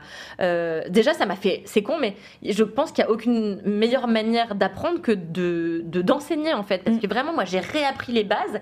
J'ai appris plein de choses, ne serait-ce qu'en les écoutant. Il y a, il y a plein de il y a plein d'images auxquelles j'aurais pas pensé, plein de manières d'agencer les mots, plein de et, et donc je me nourris vraiment de chacun de leurs textes parce que vraiment bah, chaque semaine euh, j'ai euh, des meufs qui me lisent euh, bah, de 12 à 20 textes différents, deux fois par session, donc une quarantaine de textes pour le mois dernier où j'ai eu 20 élèves et, et donc c'est hyper Mais nourrissant. aussi, genre, je sais pas si toi, historiquement, moi, quand j'écris, genre, je me suis jamais dit, est-ce que je suis une meuf qui utilise beaucoup d'adverbes ou plutôt des métonymies, tu vois? Enfin, je. Ouais, ouais, ouais. Toutes ces trucs que j'ai appris en cours de français, je les ai jamais transposés dans mon écriture à moi, qu'elle soit professionnelle ou plus personnelle. Personnelle, plus euh, créative, on va dire, euh, plus littéraire. Et euh, du coup, c'est tout un vrai apprentissage, tu vois, de de- d'essayer d'être là, ok, bah les adverbes, il y en a trop, machin. Enfin, Bah oui. j'ai oublié mes cours de français et de style euh, à l'écrit, donc je pense que si je devais faire un cours sur les figures de style, en vrai, déjà j'aurais beaucoup de rattrapage à faire perso, et que probablement que, ouais, en donnant le cours, je me dirais. Ah, c'est pour ça que j'adore les points virgules, c'est parce que j'aime bien tel truc que je peux même pas te citer en exemple parce que je m'en bats la race des figures de style. En vrai, je- j'écris, tu vois. Je décortique pas ce que j'écris parce que ce, ce serait probablement désagréable à faire comme exercice. Ouais, je suis d'accord. Mais en revanche, euh, j'avais la même chose que toi. Donc maintenant, j'y pense un peu plus quand j'écris, puisque j'apprends à le déceler chez les autres. De Oui. fait, j'ai le nez dans ce que je fais moi aussi. En plus, ça s'est corrélé avec euh, quand j'étais vraiment en pleine écriture de mon roman. Donc j'avais à la fois euh, la lumière sur ce qu'elle faisait. Ça, ça mettait vraiment en lumière aussi ce que moi j'écrivais euh, dans mon travail personnel. Et franchement, c'est une aventure passionnante là de d'arrêter pendant quelques mois. Je suis dégoûtée parce que vraiment, c'est à la fois euh, chaque début de mois quand je dois reprendre, je suis là putain, ça me fait chier, j'en peux plus. Mais comme moi qui râle avant de faire euh, chaque chose, et après je suis ravie. Euh, mais c'est vraiment une expérience humaine, euh, une aventure humaine extraordinaire. Donc non, j'adore ça. Et euh, du coup là, je suis en train de penser euh, sur l'idée brillante de Louise Petrouchka, dont j'avais vraiment pas eu l'idée avant. Euh, je trouve ça fou parce que vraiment j'en fais euh, tout le temps, mais de créer mes propres ateliers d'écriture. Ouais, Euh, n'hésitez pas. Bon, non, on, avait, pensé dit- faire à la campagne, mais j'avais pas pensé à créer les miens euh, Ah oui. chaque mois, tu vois. Ok. Oui, avec Alix, on a des projets dans le tiroir, on a une soirée. euh, Peut-être- Est-ce que vous voulez dire vos projets secrets sur Twitch et dans un podcast? Oui, non, Est-ce que non, non, c'est d'accord Enfin, c'est pas très secret, mais c'est juste on voulait faire ça dans ma maison de campagne, faire des résidences d'artistes, etc. Let's go des soirées, etc., etc. Mais en tout cas, Ce sera la moi, phase je- 2 du projet. Exactement. En tout cas, moi, je m'éclate. C'est super. N'hésitez pas à vous inscrire à des ateliers d'écriture. Ça peut paraître un petit peu effrayant parce qu'il y a toujours ce truc de. Bah, il y a plein de meufs qui. C'est la première fois qu'elles écrivent. Euh, de manière euh, créative, on va dire, pas juste pour LinkedIn ou quoi, mais elles ont des consignes, elles peuvent un peu vraiment s'amuser. Euh, ça peut faire un petit peu peur parce qu'on lit ces projets, enfin on lit ces textes devant les autres, donc on a toujours peur d'être jugé, etc. C'est un espace qui est extrêmement safe, extrêmement bienveillant, que moi j'adore pénétrer, et dont j'adore être un petit peu le, le, le, le bon, je sais pas. T'as un boulevard pour finir une métaphore sexuelle là, mais si tu l'as pas, tu l'as pas quoi. Voilà, donc n'hésitez pas à vous inscrire non seulement à mon atelier, euh, les ateliers de Bien vote, sûr. mais aussi aux autres ateliers. Moi, je m'en fous. en vrai, faites ceux qui vous intéressent. Oui, mais il n'y a pas des places illimitées. Enfin, tu vas pas pouvoir faire des ateliers pour 75 personnes qui Exactement, te lisent tout un texte à la fin, sinon c'est aussi long que cet épisode de Laisse-moi kiffer. C'est clair. Donc euh, il y a d'autres. J'ai compris le, le d'écriture Mimi, je me tais. Non, non, pas du tout. Moi, j'ai pas de plan après. Encore une fois, je n'ai pas vraiment de travail salarié, donc. Si on va prendre un verre, on a dit. Oui, après, on va boire un verre. Enfin voilà, mais donc éclatez-vous. Et franchement, euh, moi je suis trop, trop contente de voir qu'il y a des gens qui se bougent le cul pour faire des trucs en, en dehors de leur travail le soir jusqu'à 22h. De fou. Je trouve ça super. Déjà, lui, il va faire des euh, longueurs, ça m'impressionne. Alors, aller écrire un truc après le travail, euh, flemme. hein. C'est clair. Donc euh, bravo aux gens qui euh, sortent les doigts du cul. Et moi je trouve ça chambé, j'adore le faire. Voilà. Tout à fait. Je me permets un petit big up pour Marie Camier qui avait créé avec toi les premiers ateliers d'écriture que tu as animés mais- euh, oui. chez Mademoiselle, qui était aussi en visio, je crois, because of Covid. C'était en visio tout à fait. Et c'était aussi pour permettre à des gens qui ne sont pas forcément basés à Paris de participer. Oui. Euh, et de fait, moi j'ai plein d'élèves qui euh, habitent même à Berlin. Euh, le mois dernier, en avait une qui était au Mexique. My et en fait, vraiment, tu as des gens qui ont envie d'apprendre des trucs en français de partout dans le monde. Donc c'est chambé de le faire. Et donc oui, Big Up à Marie Camier, on animait en effet, enfin j'animais l'atelier d'écriture de Mademoiselle avant, qui était sur un tout autre format, mais c'était chambé parce qu'on avait des masterclass avec des autrices professionnelles publiées qui venaient nous raconter leur expérience et qui jugeaient du travail des autres, qui leur donnaient des clés par rapport à ce qu'elles avaient écrit, etc. Donc c'était vraiment Hyper passionnant. précieux, ça. Ouais, c'était hyper précieux et c'était pas cher et tout, donc c'était vraiment chambé. Yes. Bravo, Kalindi, pour ces ateliers. Alix, tu as décidé ton gros kiff ou tu veux un peu plus de Ouais, temps de non, non, non, je vais faire ça, je vais faire ça. Non, mais si, alors c'était vraiment un gros kiff parce qu'il m'a obsédé pendant plusieurs semaines. Mais en fait, euh, ça fait longtemps, donc euh, j'ai un peu euh, oublié ce que Tu t'es c'était. désaucé, quoi. Mais je me suis Essaye de te remettre dans alors que c'était super. Alors, vous savez, depuis euh, quelques temps, depuis on va dire un an et demi, deux ans, deux ans, deux ans, deux ans. euh, L'été, je fais du surf. et donc, Ta persona décidé- de surfeuse est de retour. ma persona de Ah God. Moi, je de sais. D'où le crop top dauphin, bien sûr. Voilà, exactement. Keep Tu surfing. quand tu fais ça.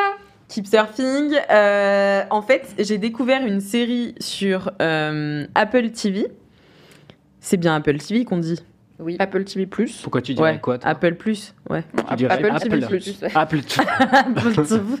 Peut-être. Bon. Plus. Plus.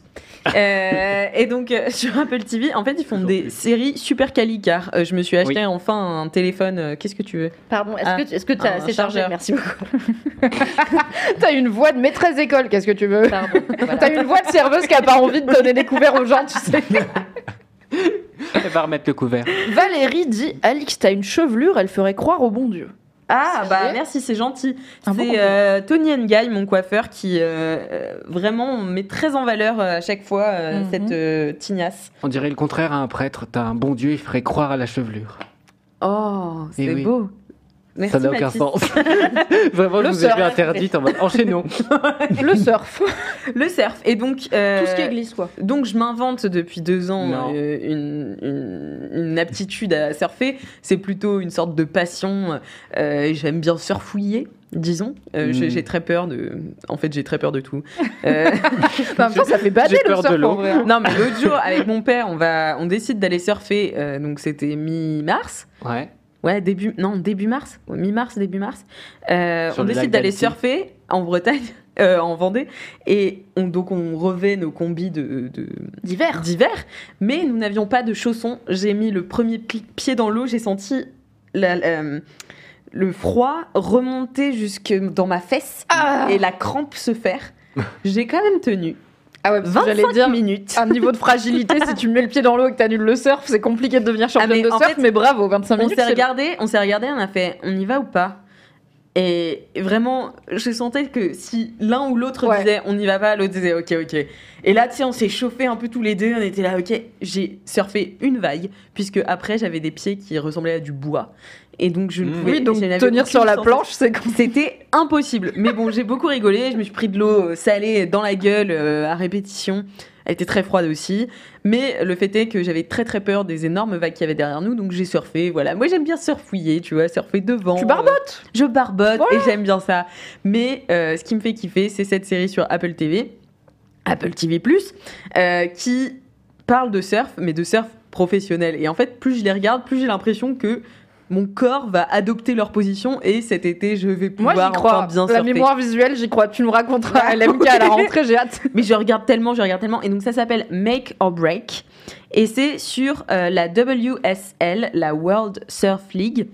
Et donc c'est les surfeurs, euh, les surfeurs de, de- du plus haut niveau qui existent, qui sont sélectionnés chaque année dans la WSL et qui euh, bon, le surf, attention, est un sport très peu écologique, mais qui se déplace euh, donc de spot en spot autour du monde pour surfer des vagues et pour euh, s'affronter en duel.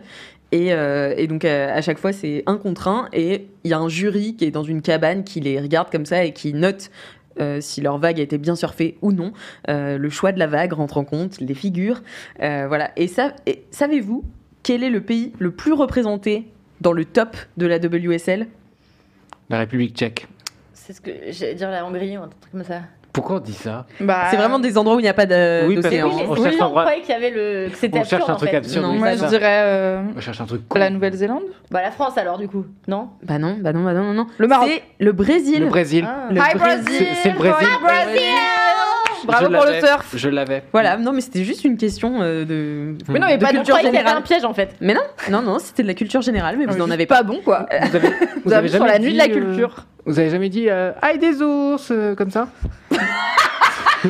T'avais vraiment Non, un mais- boulevard pour faire cette vanne, mais il y a genre une heure quand Non, on mais- parlait d'ail des ours, vrai. Sur des années d'émission, vous y avez jamais pensé C'est une Non, question. mais maintenant, tu l'as un peu gâché parce qu'on va pas le faire maintenant. Bah, ça fait genre que tu nous as donné une idée, mais ça reviendra. On le fera spontanément. À un autre moment. Bref, euh, tout ça pour dire que euh, si le, surf ne vous intéresse pas, ça peut quand même vous intéresser puisque cette série, en tout cas la première saison, reprend vraiment des thématiques euh, assez, alors pas toujours sociétales, non, je vais pas exagérer à ce point, mais il y a quand même un truc. Déjà, le, le surf c'est donc un sport individuel et les femmes et les hommes sont séparés dans les compétitions. Et jusqu'à il y a pas très longtemps, euh, les femmes et les hommes avaient des parcours différents. euh, dans, euh, enfin, ils, ils allaient pas forcément au même spot pour surfer euh, à, à chaque fois euh, les, les compétitions. Et donc, il y a un épisode sur ça. Il y a un épisode qui traite des nouveaux qui rentrent pour la première fois dans la WSL. Comme donc dans voilà. Summerland.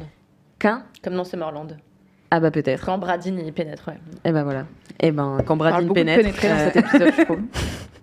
Enfin bref, euh, je trouve que c'est une série euh, qui est qui est vraiment bien faite en plus. Mais c'est un docu, on que- est d'accord. Ouais, Enfin, ouais, c'est une série docu. C'est une série euh, docu sur vraiment les, les gens. Après, tu deviens zinzin. En fait, c'est moi non plus, je regarde pas de sport à la télé.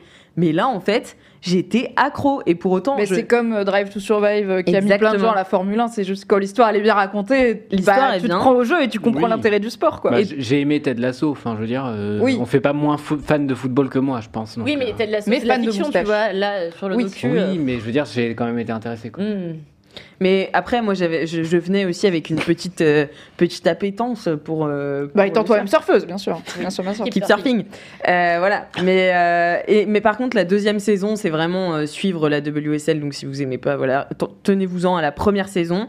Donc, c'est dispo sur Apple TV+.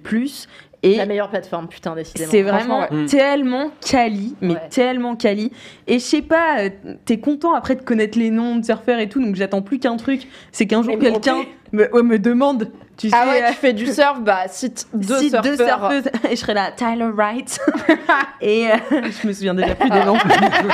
Déjà, c'est le problème avec ce genre de méthode. Et aussi, ne faites pas ça. Arrêtez de faire un quiz random aux gens pour vérifier qu'ils méritent leur passion ou pas. On a dit qu'on est en 2023, on Comme peut quand j'ai grandir. demandé à Mathis où est-ce qu'il allait à la piscine. Par exemple.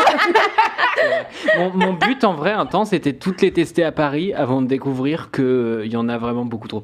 Voilà, et que la plupart en fait sont le long des, des portes, ce qui fait que en fait, même si tu habites sur une porte, ce sera pas arrangeant d'aller aux autres portes. Vous voyez ce que je veux dire? Ah oui. Ah, Ouais, faire à moins de, quoi. pr- de Bah, prendre un le train. loin, voilà. Il faut vraiment avoir très peu de vie pour tester toutes les piscines de Paris. D'accord. voilà. J'ai un pote qui l'a fait pendant son chômage et du coup, il est très bonne euh, benchmarking. Mais de voilà, point parisienne. contexte intéressant, chômage Oui, par oui, exemple. oui, un indice chez vous. Et oui, vu les horaires des piscines. Ça me saoule parce que depuis que tu as commencé à parler de surf, j'essaye de retrouver justement pour name dropper. Genre, je connais le nom de un surfeur le plus connu et je l'ai oublié. Je Moi aussi, je l'ai oublié. Il s'appelle Slater quelque, Ah oui, Slater. euh, oui, Kelly Slater. Kelly Putain, Je l'ai eu, sur je l'ai Kevin et j'étais là. Non, je vais dire Kevin, je vais avoir l'air d'un gros bolos. Kelly Slater, il a gagné 11 WSL, c'est le meilleur surfeur de tous les temps. Mais derrière, on a. Après, euh, dans un étang, c'est pas ouf. On va, t'as eu Mimi. Je Putain, pars, la plus je quitte ce podcast. Elle était très bien celle-là. Elle était super. Mais c'est dur de m'avoir parce que j'ai grandi avec Bernard. Hegel qui m'a travaillé au corps tous les jours que Dieu fait et qui répète ses blagues quand tu les connais pas, mon daron. Quand, quand il pense que tu rigoles as pas pas parce que t'as pas Bah compris, oui, non. il te l'explique et t'es là. Non, vraiment, je l'avais, c'est juste scandaleux. c'est qu'elle n'a pas entendu. Oui. Donc oui, j'ai une certaine Les résistance qui a bien. été. C'est comme quand tu prends un tout petit peu de poison toute ta vie pour euh, construire des anticorps et être immunisé à Comme ce un poison. vaccin, quoi, finalement. Je, je te résiste euh, car je, je- voilà, j'ai subi euh, les jeux de mots de mon père toute ma vie. Non, Mais avec plaisir. Le chat euh, t'applaudit. C'était super, donc Kelly Slater, le meilleur surfeur de l'océan. de tous les océans. Mais euh, il y a une femme qui va bientôt le rattraper, euh, qui en a gagné 8, je crois, de WSL. Hmm. Et j'ai bien évidemment oublié son nom, alors que je la suis sur Instagram. Et elle est là derrière la porte. Non. Mais on l'embrasse. On a des petites recos surf dans le chat. Il y a Myrtille Mystique qui dit super série docu de HBO. Oui, je l'ai vu. 100 Foot Wave. Je l'ai vu, j'ai vu que La ça allait sortir. de 100 pieds. Ça va sortir du coup, c'est ça La, la saison 3, parce que dedans, il y a Justine Dupont, la française qui surfe les vagues de 33 mètres euh, à Nazaré. Et à laquelle tu Mais vas oui, bientôt toi-même faire de l'ombre dans les compétitions du coup. Non, jamais, moi je surfe pas. Parce que le surf est très différent du surf de gros. Voilà, on rentre un peu dans les détails, mais le surf de gros, bah tout à l'heure vous allez parler cuisine, donc euh, moi je vais parler surf un petit peu. Sauf que nous on est deux là, mon gars, t'es solo. Non, non, suis moi je suis là, je suis là, ouais, ouais, je vois bien Ouais, la ouais, blague, ouais, ouais. ouais, ouais. les temps, tu vois, les temps. Ouais, ouais, Et ça. ben voilà, elle nage comme ça. mais non, mais en gros, euh, qu'est-ce que je disais? Le surf de Justine gros. Dupont. Ah oui, le surf de gros. Justine donc Dupont, le, ouais. le- Justine Dupont, en fait, le, le surf de gros, c'est euh, du surf vraiment très très différent de la compétition en WSL. Par exemple, euh, Justine Dupont fait pas partie de la WSL parce que elle, son truc, c'est qu'elle se fait tracter par un jet ski. Alors euh, dans la WSL, tu peux le faire aussi, mais bon bref, tu te fais tracter par un Attends, jet dirait, ski. on dirait tellement un kink. Euh, tu te fais tracter par un, un jet ski qui Pour te. aller loin. Bah non, mais pour surtout pour aller à la vague parce que tu peux pas nager. Enfin, pas la- avec cette la vague, attitude, écoute. Bon, Genre la vague elle fait vraiment 25 mètres, tu vois, donc tu peux pas euh, nager à la je perpendiculaire. ne comprends Ouais. déjà pas ce qui pousse un humain à avoir une vague Non, de mais 25 oui. mètres et se dire j'arrive. Non, tu j'ai un peu peur de l'eau Non, en vrai. Donc c'est- bon. c'est- dingo. très con. C'est dingo et c'est surtout ultra dangereux. Mais vraiment, il y a des morts chaque année, quoi. Donc Ah oui, oui. vraiment, ne faites pas. Mais c'est comme si on créait un sport autour des ouragans, tu sais. Genre ça commence à tourner, Oui, les mecs vraiment putain, elle a l'air bonne celle-là, et genre ils se jettent et leur sport. C'est vrai. J'ai un peu envie qu'on crée ce sport. Je suis quelque on a vu des pentes comme avec la neige dessus. On a dit on va mettre des bâtons sous nos pieds et on va faire slide. Mais t'imagines les mecs qui sont en mode Louis Fuller avec euh, hop des grosses voiles comme ça, leur leur casque à la con, leur frontal. Leur paratonnerre. Vas-y, ça allait pour moi. Est-ce que c'est Stéphanie Gilmore, la trop Stéphanie Gilmore. Merci à Blob Daggerad qui l'a retrouvé dans le chat. Merci, merci. Euh, et voilà, donc euh, non, le surf de gros, c'est vraiment les très grosses vagues. Je crois que c'est au-delà de 4 ou 5 mètres, je crois que c'est du surf de gros. Je saurais pas. Le chat déjà un va me, dire, quoi. va me dire que je suis pas une vraie surfeuse, mais. Non. Mais ouais, non, c'est. euh, c'est- Qui c'est oserait prétendre ça Calomnie? Et donc, les, Scandale. les- il y Calomnie a les plus gros. C'est un enfer. Calomnie Randfell, c'est très marrant. non, mais là, je suis fatiguée, j'ai chaud, ça marche. Maintenant, toutes les vannes vont marcher sur moi. Yes. Moi, je suis débile depuis le début de la soirée. J'ai pris de l'avance. Je suis désolé. Ah oui, oui, toi, t'étais t'étais déjà là, quoi. Merci. J'ai une reco. euh, C'est quoi pour comme toi. drogue là J'en veux bien. Alors, Je le sais quelqu'un dans le chat, précisément au moment, je pense, où Kalindi est passé de le citron à les oiseaux morts, a dit Je regrette un peu d'avoir fumé une cigarette rigolote avant cet épisode. Donc, c'est- ça doit continuer à être très confus pour cette personne. J'ai une reco surf pour toi. Il y a un Ah. film de surf que j'aime bien et qui est vraiment. Ok, c'est vraiment Si un film de le- surf. Brise Non. Non, c'est le truc avec Keanu Reeves, non Non, pas Point Break. Ah. Enfin, c'est pas un film de surf, Point Break, c'est un thriller sur l'amitié homo-érotique. C'est Surf's Up et c'est un film d'animation avec Ah, des mais oui, pingouins. oui, oui, tu m'en et il avais est déjà trop parlé. bien. Et genre, c'est des et Kelly Slater, il double un gars. Et genre, c'est des vrais surfeurs et c'est vraiment, c'est des, enfin, c'est des vrais surfeurs qui doublent du coup des pingouins qui font du surf en animation et qui vont justement prendre les méga grosses vagues à Hawaï et tout. Et le héros, c'est un pingouin qui vient de la banquise et du coup, il est un peu genre, il a pas trop des amis pingouins. Enfin, c'est trop bien et la BO est banger. Moi qui n'aime pas Incroyable. la musique, j'écoute encore la BO de Surf's Up, un film probablement sorti en 2006, qui malheureusement a un petit peu souffert de la concurrence avec Happy Feet. Moi, je trouve que Happy Feet est moins bien.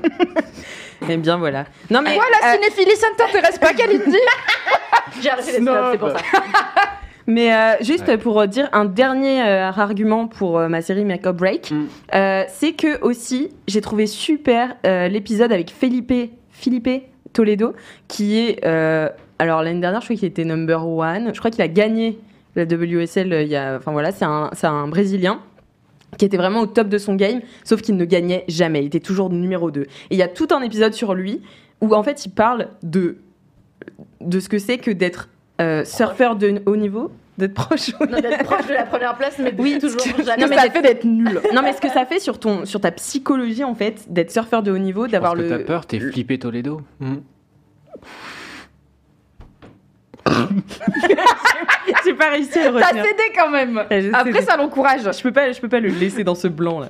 Mais euh, et donc en fait, il parle justement bah, de dépression. euh, il parle de plein de trucs super intéressants que je trouve qu'on n'aborde pas assez souvent dans le sport et surtout Ouais. le sport de haut niveau, euh, le sport aussi qui est euh, financé jeu, par a- oui, des ça. sponsors euh, et de toute la pression que ces gens-là ont sur et tout se joue à une vague. Enfin vraiment, c'est même pas, ils sont même pas. Vraiment maître Ouais. de, oui, des éléments quoi. Et, T'as vraiment euh, la Terre qui fait ses bails et qui est vraiment. bah, C'est plutôt la lune. Ouais. Si je peux me Oui, non, mais. Bravo, Mimi, bravo. Merci Kalindi. Je fais un bac L, mais j'ai eu sorcière. 19 en enseignement. J'ai demandé à la Lune et le Soleil ne le sait pas. Bon allez, euh, je fais une dernière phrase et je finis mon kiff. Voilà, je trouve que euh, c'est en tout cas la première saison, un documentaire qui aborde plein de trucs que, dont moi j'avais pas forcément connaissance en ne regardant pas de sport euh, et en n'étant Eh oui, pas fan. euh, non mais tu sais pas juste euh, regarder parce que la deuxième saison c'est juste vraiment les regarder faire des figures, tu vois. Mais là c'est euh, comment tu rentres dans une compétition où tout le monde est déjà super installé, comment tu es une femme aussi dans une compétition euh, qui n'est faite que de femmes Hmm. Mais euh, qui est un peu en compétition aussi à côté avec celle des hommes. Et on te dit bah attends toi t'es pas assez forte pour aller surfer la pipeline euh, à Tahiti tu vois. Enfin bref. Donc c'est je trouve la première saison en tout cas super. Euh, ça aborde plein de sujets différents. C'est très bien réalisé et c'est top Euh, si vous achetez un iPhone vous avez trois mois gratuits d'Apple TV Sinon, vous pouvez vous abonner à Apple TV pour 5 euros par mois, Voilà. ce qui est moins cher que d'acheter un iPhone quand même. Mais si jamais vous achetez un produit Apple, c'est vrai que vous avez quelques mois gratuits pour tester. Et il y a. Ted Lasso dessus. Donc vous pourrez voir deux trucs super sur le sport qui n'ont rien à voir. Et c'est vraiment ce qui n'a rien à voir avec le sport, mais si vous avez envie de faire brûler le monde du travail, ça peut vous intéresser. Voilà, c'est plutôt euh, d'actualité. Merci Alex Martino. pas de souci On va finir avec mon gros kiff, qui est, je pense, sans vouloir me faire mousser, une preuve de ma grande indulgence. Si c'est de la fait que je ne suis pas une personne rancunière. J'adore. Car j'ai choisi comme gros kiff quelque chose qui ne m'a pas fait passer que des bons moments, notamment cette semaine. Pitié que Mon gros kiff, c'est mon DIU, aussi appelé stérilet, un moyen de Oh. contraception Ah. en cuivre que je viens de faire changer. Donc c'est le deuxième DIU de ma vie qui se trouve actuellement au chaud dans mon utérus et qui devrait être la seule chose dans mon utérus. C'est bien l'intérêt de, de l'objet. J'ai fait mon changement de DIU mardi pour euh, la première fois de ma vie puisque ça faisait 7 ans que j'avais mon premier euh, DIU cuivre. Donc DIU, c'est dispositif intra-utérin. On préfère dire ça que stérilet parce que stérilet, ça vient un peu de l'ancienne idée selon laquelle ça pourrait rendre stérile, alors Mm. que pas du tout. Euh, moi, il se trouve que je veux pas d'enfant. Ça vient de là et c'était aussi pour euh, faciliter la compréhension du terme. Genre comme ça, les... c'est un peu paternaliste aussi, mais c'est un peu comme ça les gonzesses, elles vont comprendre que c'est pour plus avoir d'enfants quoi. Euh, on va pas leur dire des mots compliqués. Ouais. Il me semble, d'après des recherches que j'avais fait pour un article de Mademoiselle euh, sur la question d'où vient le nom euh, stérilet et pourquoi maintenant on dit euh, dispositif intra-utérin. Donc il y en a. Pour petit rappel contexte, il y en a deux types euh, en cuivre et enfin au cuivre et, aux, et hormonal. Hormonal, donc les deux se placent derrière le col de l'utérus et se déplient. C'est un, un tout petit T. Et du coup, les deux bras du T se déplient pour le garder sécurisé derrière le col de l'utérus, en gros. Et la gravité, du coup, ne peut pas le faire tomber, sauf, il y a toujours des cas particuliers. Dès que tu te fais mettre un DIU, t'as toutes les meufs de ta vie qui sont là. Ah bah moi je connais machin, elle l'a retrouvé dans son slip, dans sa douche, dans ses chiottes, elle est tombée enceinte de 8 enfants pendant son DIU. Je suis là, oh. Quand j'avais l'implant, tout le monde m'a dit que moi je suis tombée enceinte sous implant. Quand j'avais la pilule, on m'a dit attention, moi la pilule ça n'a pas marché. Oh Rien n'est efficace à 1000%, Bah, mais Arrêtez d'être hétéro, sinon ça marche bien. hein. aussi, ou arrêter la pénétration vaginale, je ne sais pas. Oui. Aucun, aucun moyen de contraception n'est dépourvu de minuscules risques à minima de voilà, rien n'est infaillible dans la vie, mais le DIU c'est quand même un des moyens de contraception les plus fiables parce qu'une fois qu'il est en place, tout simplement, euh, il bouge plus. Euh, la plupart des erreurs liées au- à l'efficacité des moyens de contraception, c'est des erreurs d'utilisation. C'est une capote mal mise, une pilule qu'on a oubliée, ou on a vomi, on, a, on s'est pas rendu compte que du coup, euh, fallait en reprendre une, blabla. Les trucs qu'on met dans ton corps comme l'implant et le DIU, sauf encore une fois, cas exceptionnel, ça a tendance à faire le taf. Et moi, j'ai donc il y a un DIU aux hormones qui diffuse du coup des hormones contraceptives directement euh, via euh, tout ce qui est euh, muqueuse col de l'utérus, etc. Et euh, un au cuivre, où c'est tout simplement le cuivre une action spermicide, ce qui fait que les spermatozoïdes ils font ah non ah comme ça. Donc mon Oh, col très belle imitation du spermatozoïde. Merci. Je l'ai travaillé, j'ai répété quand même. Donc mon col de l'utérus c'est un peu un genre de mordor pour les spermatozoïdes et ça me fait plaisir parce que le but c'est qu'ils ne passent pas et qu'ils me laissent tranquille. Deux IVG sous DIU ici parce que le gars se déplace sans prévenir, dit Marion Chaussette dans le chat. Je suis désolée pour toi. J'ai dit arrêtez de me raconter ça, mais en vrai, vous pouvez raconter votre vie, c'est pas grave. Il y a aussi quelqu'un qui dit mort au sperme. Pas drôle. Sperme. Ce qui est bref mais efficace. C'est en effet l'idée. Et donc, j'ai fait mon premier changement de DIU, ce qui me faisait assez peur parce que autant la, donc la pause, c'est réputé comme être un moment pas très fun à passer, euh, puisque ce qui se passe, ça va être un tout petit peu graphique, ok, mais c'est pas non plus euh, une opération à cœur ouvert. voilà, on vous met la tête d'Alix en luchadorita pour euh, apaiser un petit peu. Donc, en gros, imaginez une longue paille souple. Euh, et cette paille-là, on va l'introduire dans le col de l'utérus pour ensuite pouvoir faire passer le stérilet dedans. Donc, c'est ce moment où la paille passe le col de l'utérus qui est un peu genre pas très marrant. C'est un genre de crampe menstruelle vive et brutale. Et c'est un peu un moment inévitable. Alors, euh, il y a, moi, j'ai eu des antidouleurs avant. J'ai vu qu'il y a des gens à qui on n'en prescrit pas du tout, ce qui est pas cool. Moi, j'ai eu genre Spasfon, ibuprofène, doliprane à prendre une heure avant pour détendre un petit peu. Et on, on fait le- la pause et le changement pendant les règles parce que du coup, le col de l'utérus est déjà un petit peu ouvert. Euh, ce qui est rare d'aller chez la gynéco pendant ces règles. Je sais là, j'ai un peu l'impression que je vais vous en foutre partout. Dégueulasse, c'est votre, salle d'attente, mais enfin votre salle de, d'examen, mais au final, ça allait. On n'a pas le temps, on est en train de rendez-vous, alors on va faire ça là. Allez, hop on lève les genoux et c'est parti. les magazines, poussez. Non, j'avais une, médecin très efficace, donc ça a duré vraiment 7 minutes, mais euh, très tendre, enfin très, très à l'écoute de mon corps et de mes réactions qui m'a pas brutalisé d'aucune sorte. Et ça allait, j'ai envie de dire. Euh, On m'a dit le retrait c'est moins pire que la pause, ce qui est vrai, sauf que moi, parce que le retrait, fait, en fait tu tousses et elle tire, donc il y a des longs fils de souple qui, restent dans le vagin, euh, qui permettent de vérifier déjà soi-même que le DIU est toujours là, ce qui est plutôt rassurant. Et euh, c'est sur ces fils qu'on tire pour le retirer, puisque ça fait que les bras du thé ils font chloup et qui fait comme ça. Sauf que, bon, on le sent un peu passer, donc elle m'a dit en gros tousser, elle a tiré délicatement, elle m'a dit c'est bon. Je fais ah, bon, j'ai senti un petit truc, mais ça va. Sauf qu'après, bah, je voulais en mettre un. Donc en fait, euh, le retrait ça va, mais la pause c'est toujours pas marrant. Donc la pause c'était toujours pas marrant. Mais j'ai serré les dents, j'ai été forte. Et aussi, elle m'a dit, en Ah, fait, on va pas forcer, vous me dites quand vous avez mal et on va attendre que la crampe menstruelle passe, parce que ça sert à rien de forcer comme un bourrin et ça sert à rien pour vous de faire genre vous avez pas mal, parce que ça veut dire que votre corps, il est. faut juste, on va lui laisser le temps, tranquillement. Donc c'est cool aussi d'avoir une gynéco qui prend en compte euh, le fait que Hmm. parfois des patients et des patientes peuvent avoir un petit côté. Moi j'étais là, en vrai j'ai envie que ça finisse, j'ai envie de serrer les dents et de rien vous dire et que ça finisse parce que là je suis là, euh, le cul à l'air, les jambes écartées et ça me fait mal et du coup j'ai juste envie de dire bah allez-y un grand coup et puis c'est fini. Elle m'a dit ben non mais c'est comme ça qu'on fait des, lés- des lésions ou qu'il est mal placé etc. Donc La bon. douleur est une information, madame.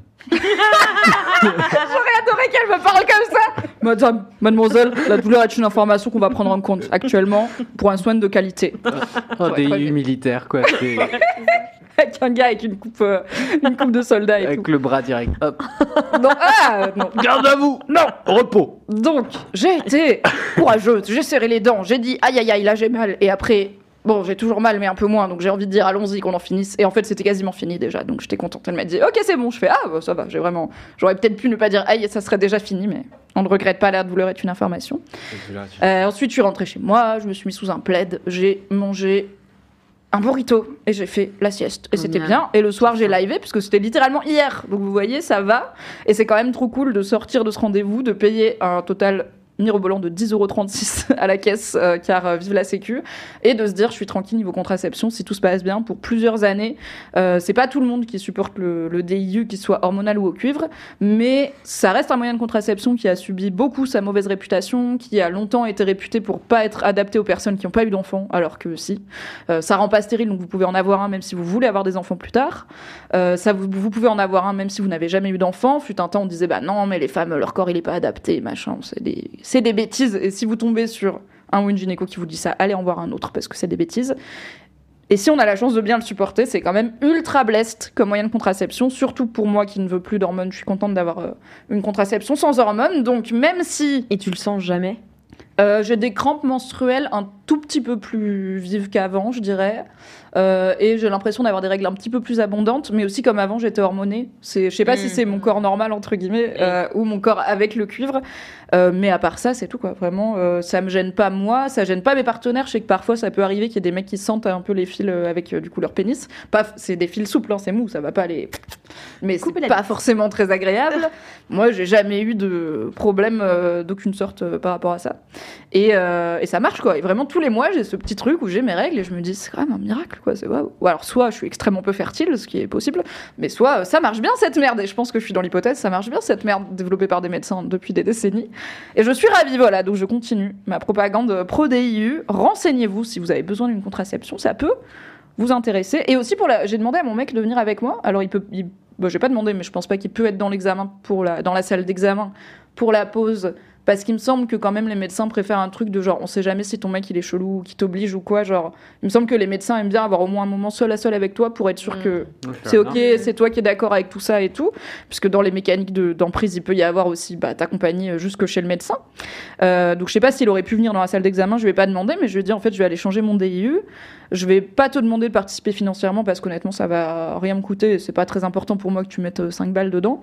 Mais euh, par contre, euh, j'aimerais bien, comme c'est une contraception aussi pour nous deux, j'aimerais bien que tu fasses la démarche de prendre du temps, de venir avec moi, et puis aussi bah c'est pas un moment hyper fun. Donc euh, si en rentrant tu peux euh, voilà me tenir la main et me blottir un peu. C'est cool quoi. Du coup il est venu avec moi et euh, bon ça a été la pause ça a été très vite mais c'était cool de c'est la première fois que je demandais à mon mec euh, accompagne-moi pour participer un peu au truc contraceptif. Et c'était cool. Donc je pense que je vais continuer à faire ça ah bah il y a Getuliel dans le chat qui dit moi je l'ai fait en tenant la main de mon copain. Donc c'est possible aussi de le faire d'avoir si vous le souhaitez quelqu'un pour vous tenir la main dans la salle d'examen ce qui peut aussi rassurer euh, pour un moment qui est pas hyper fun, mais qui vaut clairement le coup en termes de ratio. 3 minutes bof, 7 années tranquille, c'est un bon, bon ratio comme on dit sur C'est Twitter. clair. C'est comme aller dans un DIU. en couple, c'est chouette. Comme quoi C'est comme aller dans un Cégide en couple, c'est une chouette activité. C'est quoi un Cégide? Un Cégide, c'est un centre de santé sexuelle, c'est les, les centres où vous pouvez aller sans rendez-vous et c'est anonyme en général et vous pouvez arriver en mode bonjour, Yes. euh, je crois que j'ai euh, inséré euh, IST et du coup t'as- tu vois un Ah, médecin. les et centres de puis tu- dépistage anonyme et gratuit, Ouais. tout ça Oui, bah et ça, tu peux ça même te faire peu. traiter ouais. sur le coup et du coup euh, enfin j'ai déjà fait ça avec euh, un, un partenaire et, et c'est assez- drôle enfin genre t'es vraiment comme un con dans la salle d'attente quoi. Meilleur date En vrai, lourd date. Ouais, lourd date qu'on racontera longtemps. clairement C'est la fin de ce Laisse-moi kiffer C'est la fin de C'est la Wow. fin de ce Laisse-moi kiffer qu'on va terminer très rapidement parce que ça n'arrive jamais avec un commentaire que j'ai reçu en direct de Soirley qui dit Mimi, je suis paysanne et je ne vous écoute Oh pas sur mon tracteur, mais dans les champs en cultivant des petits légumes dont des oignons mignons. Cependant, je ne suis pas lesbienne, j'ai un cum. Je voulais Ah. écrire sur le chat Twitch, mais j'ai pas de compte. C'est la première fois que je regarde et la première fois que je vois le live car en vrai, j'écoute depuis peu. J'en suis encore saison 2. Je veux vous écouter dans l'ordre.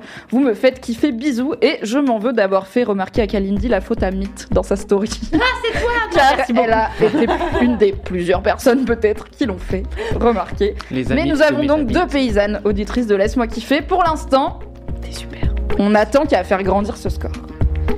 Merci, Merci beaucoup. À tous Merci et à toutes Mimi. pour cet épisode d'anthologie. Je peux me permettre un commentaire Non. Hi des ours Hi the source Allez Regarde, c'est complètement. Des gros bisous à jeudi prochain pour un nouvel épisode. Et en attendant, prenez soin de vous. Bye bye.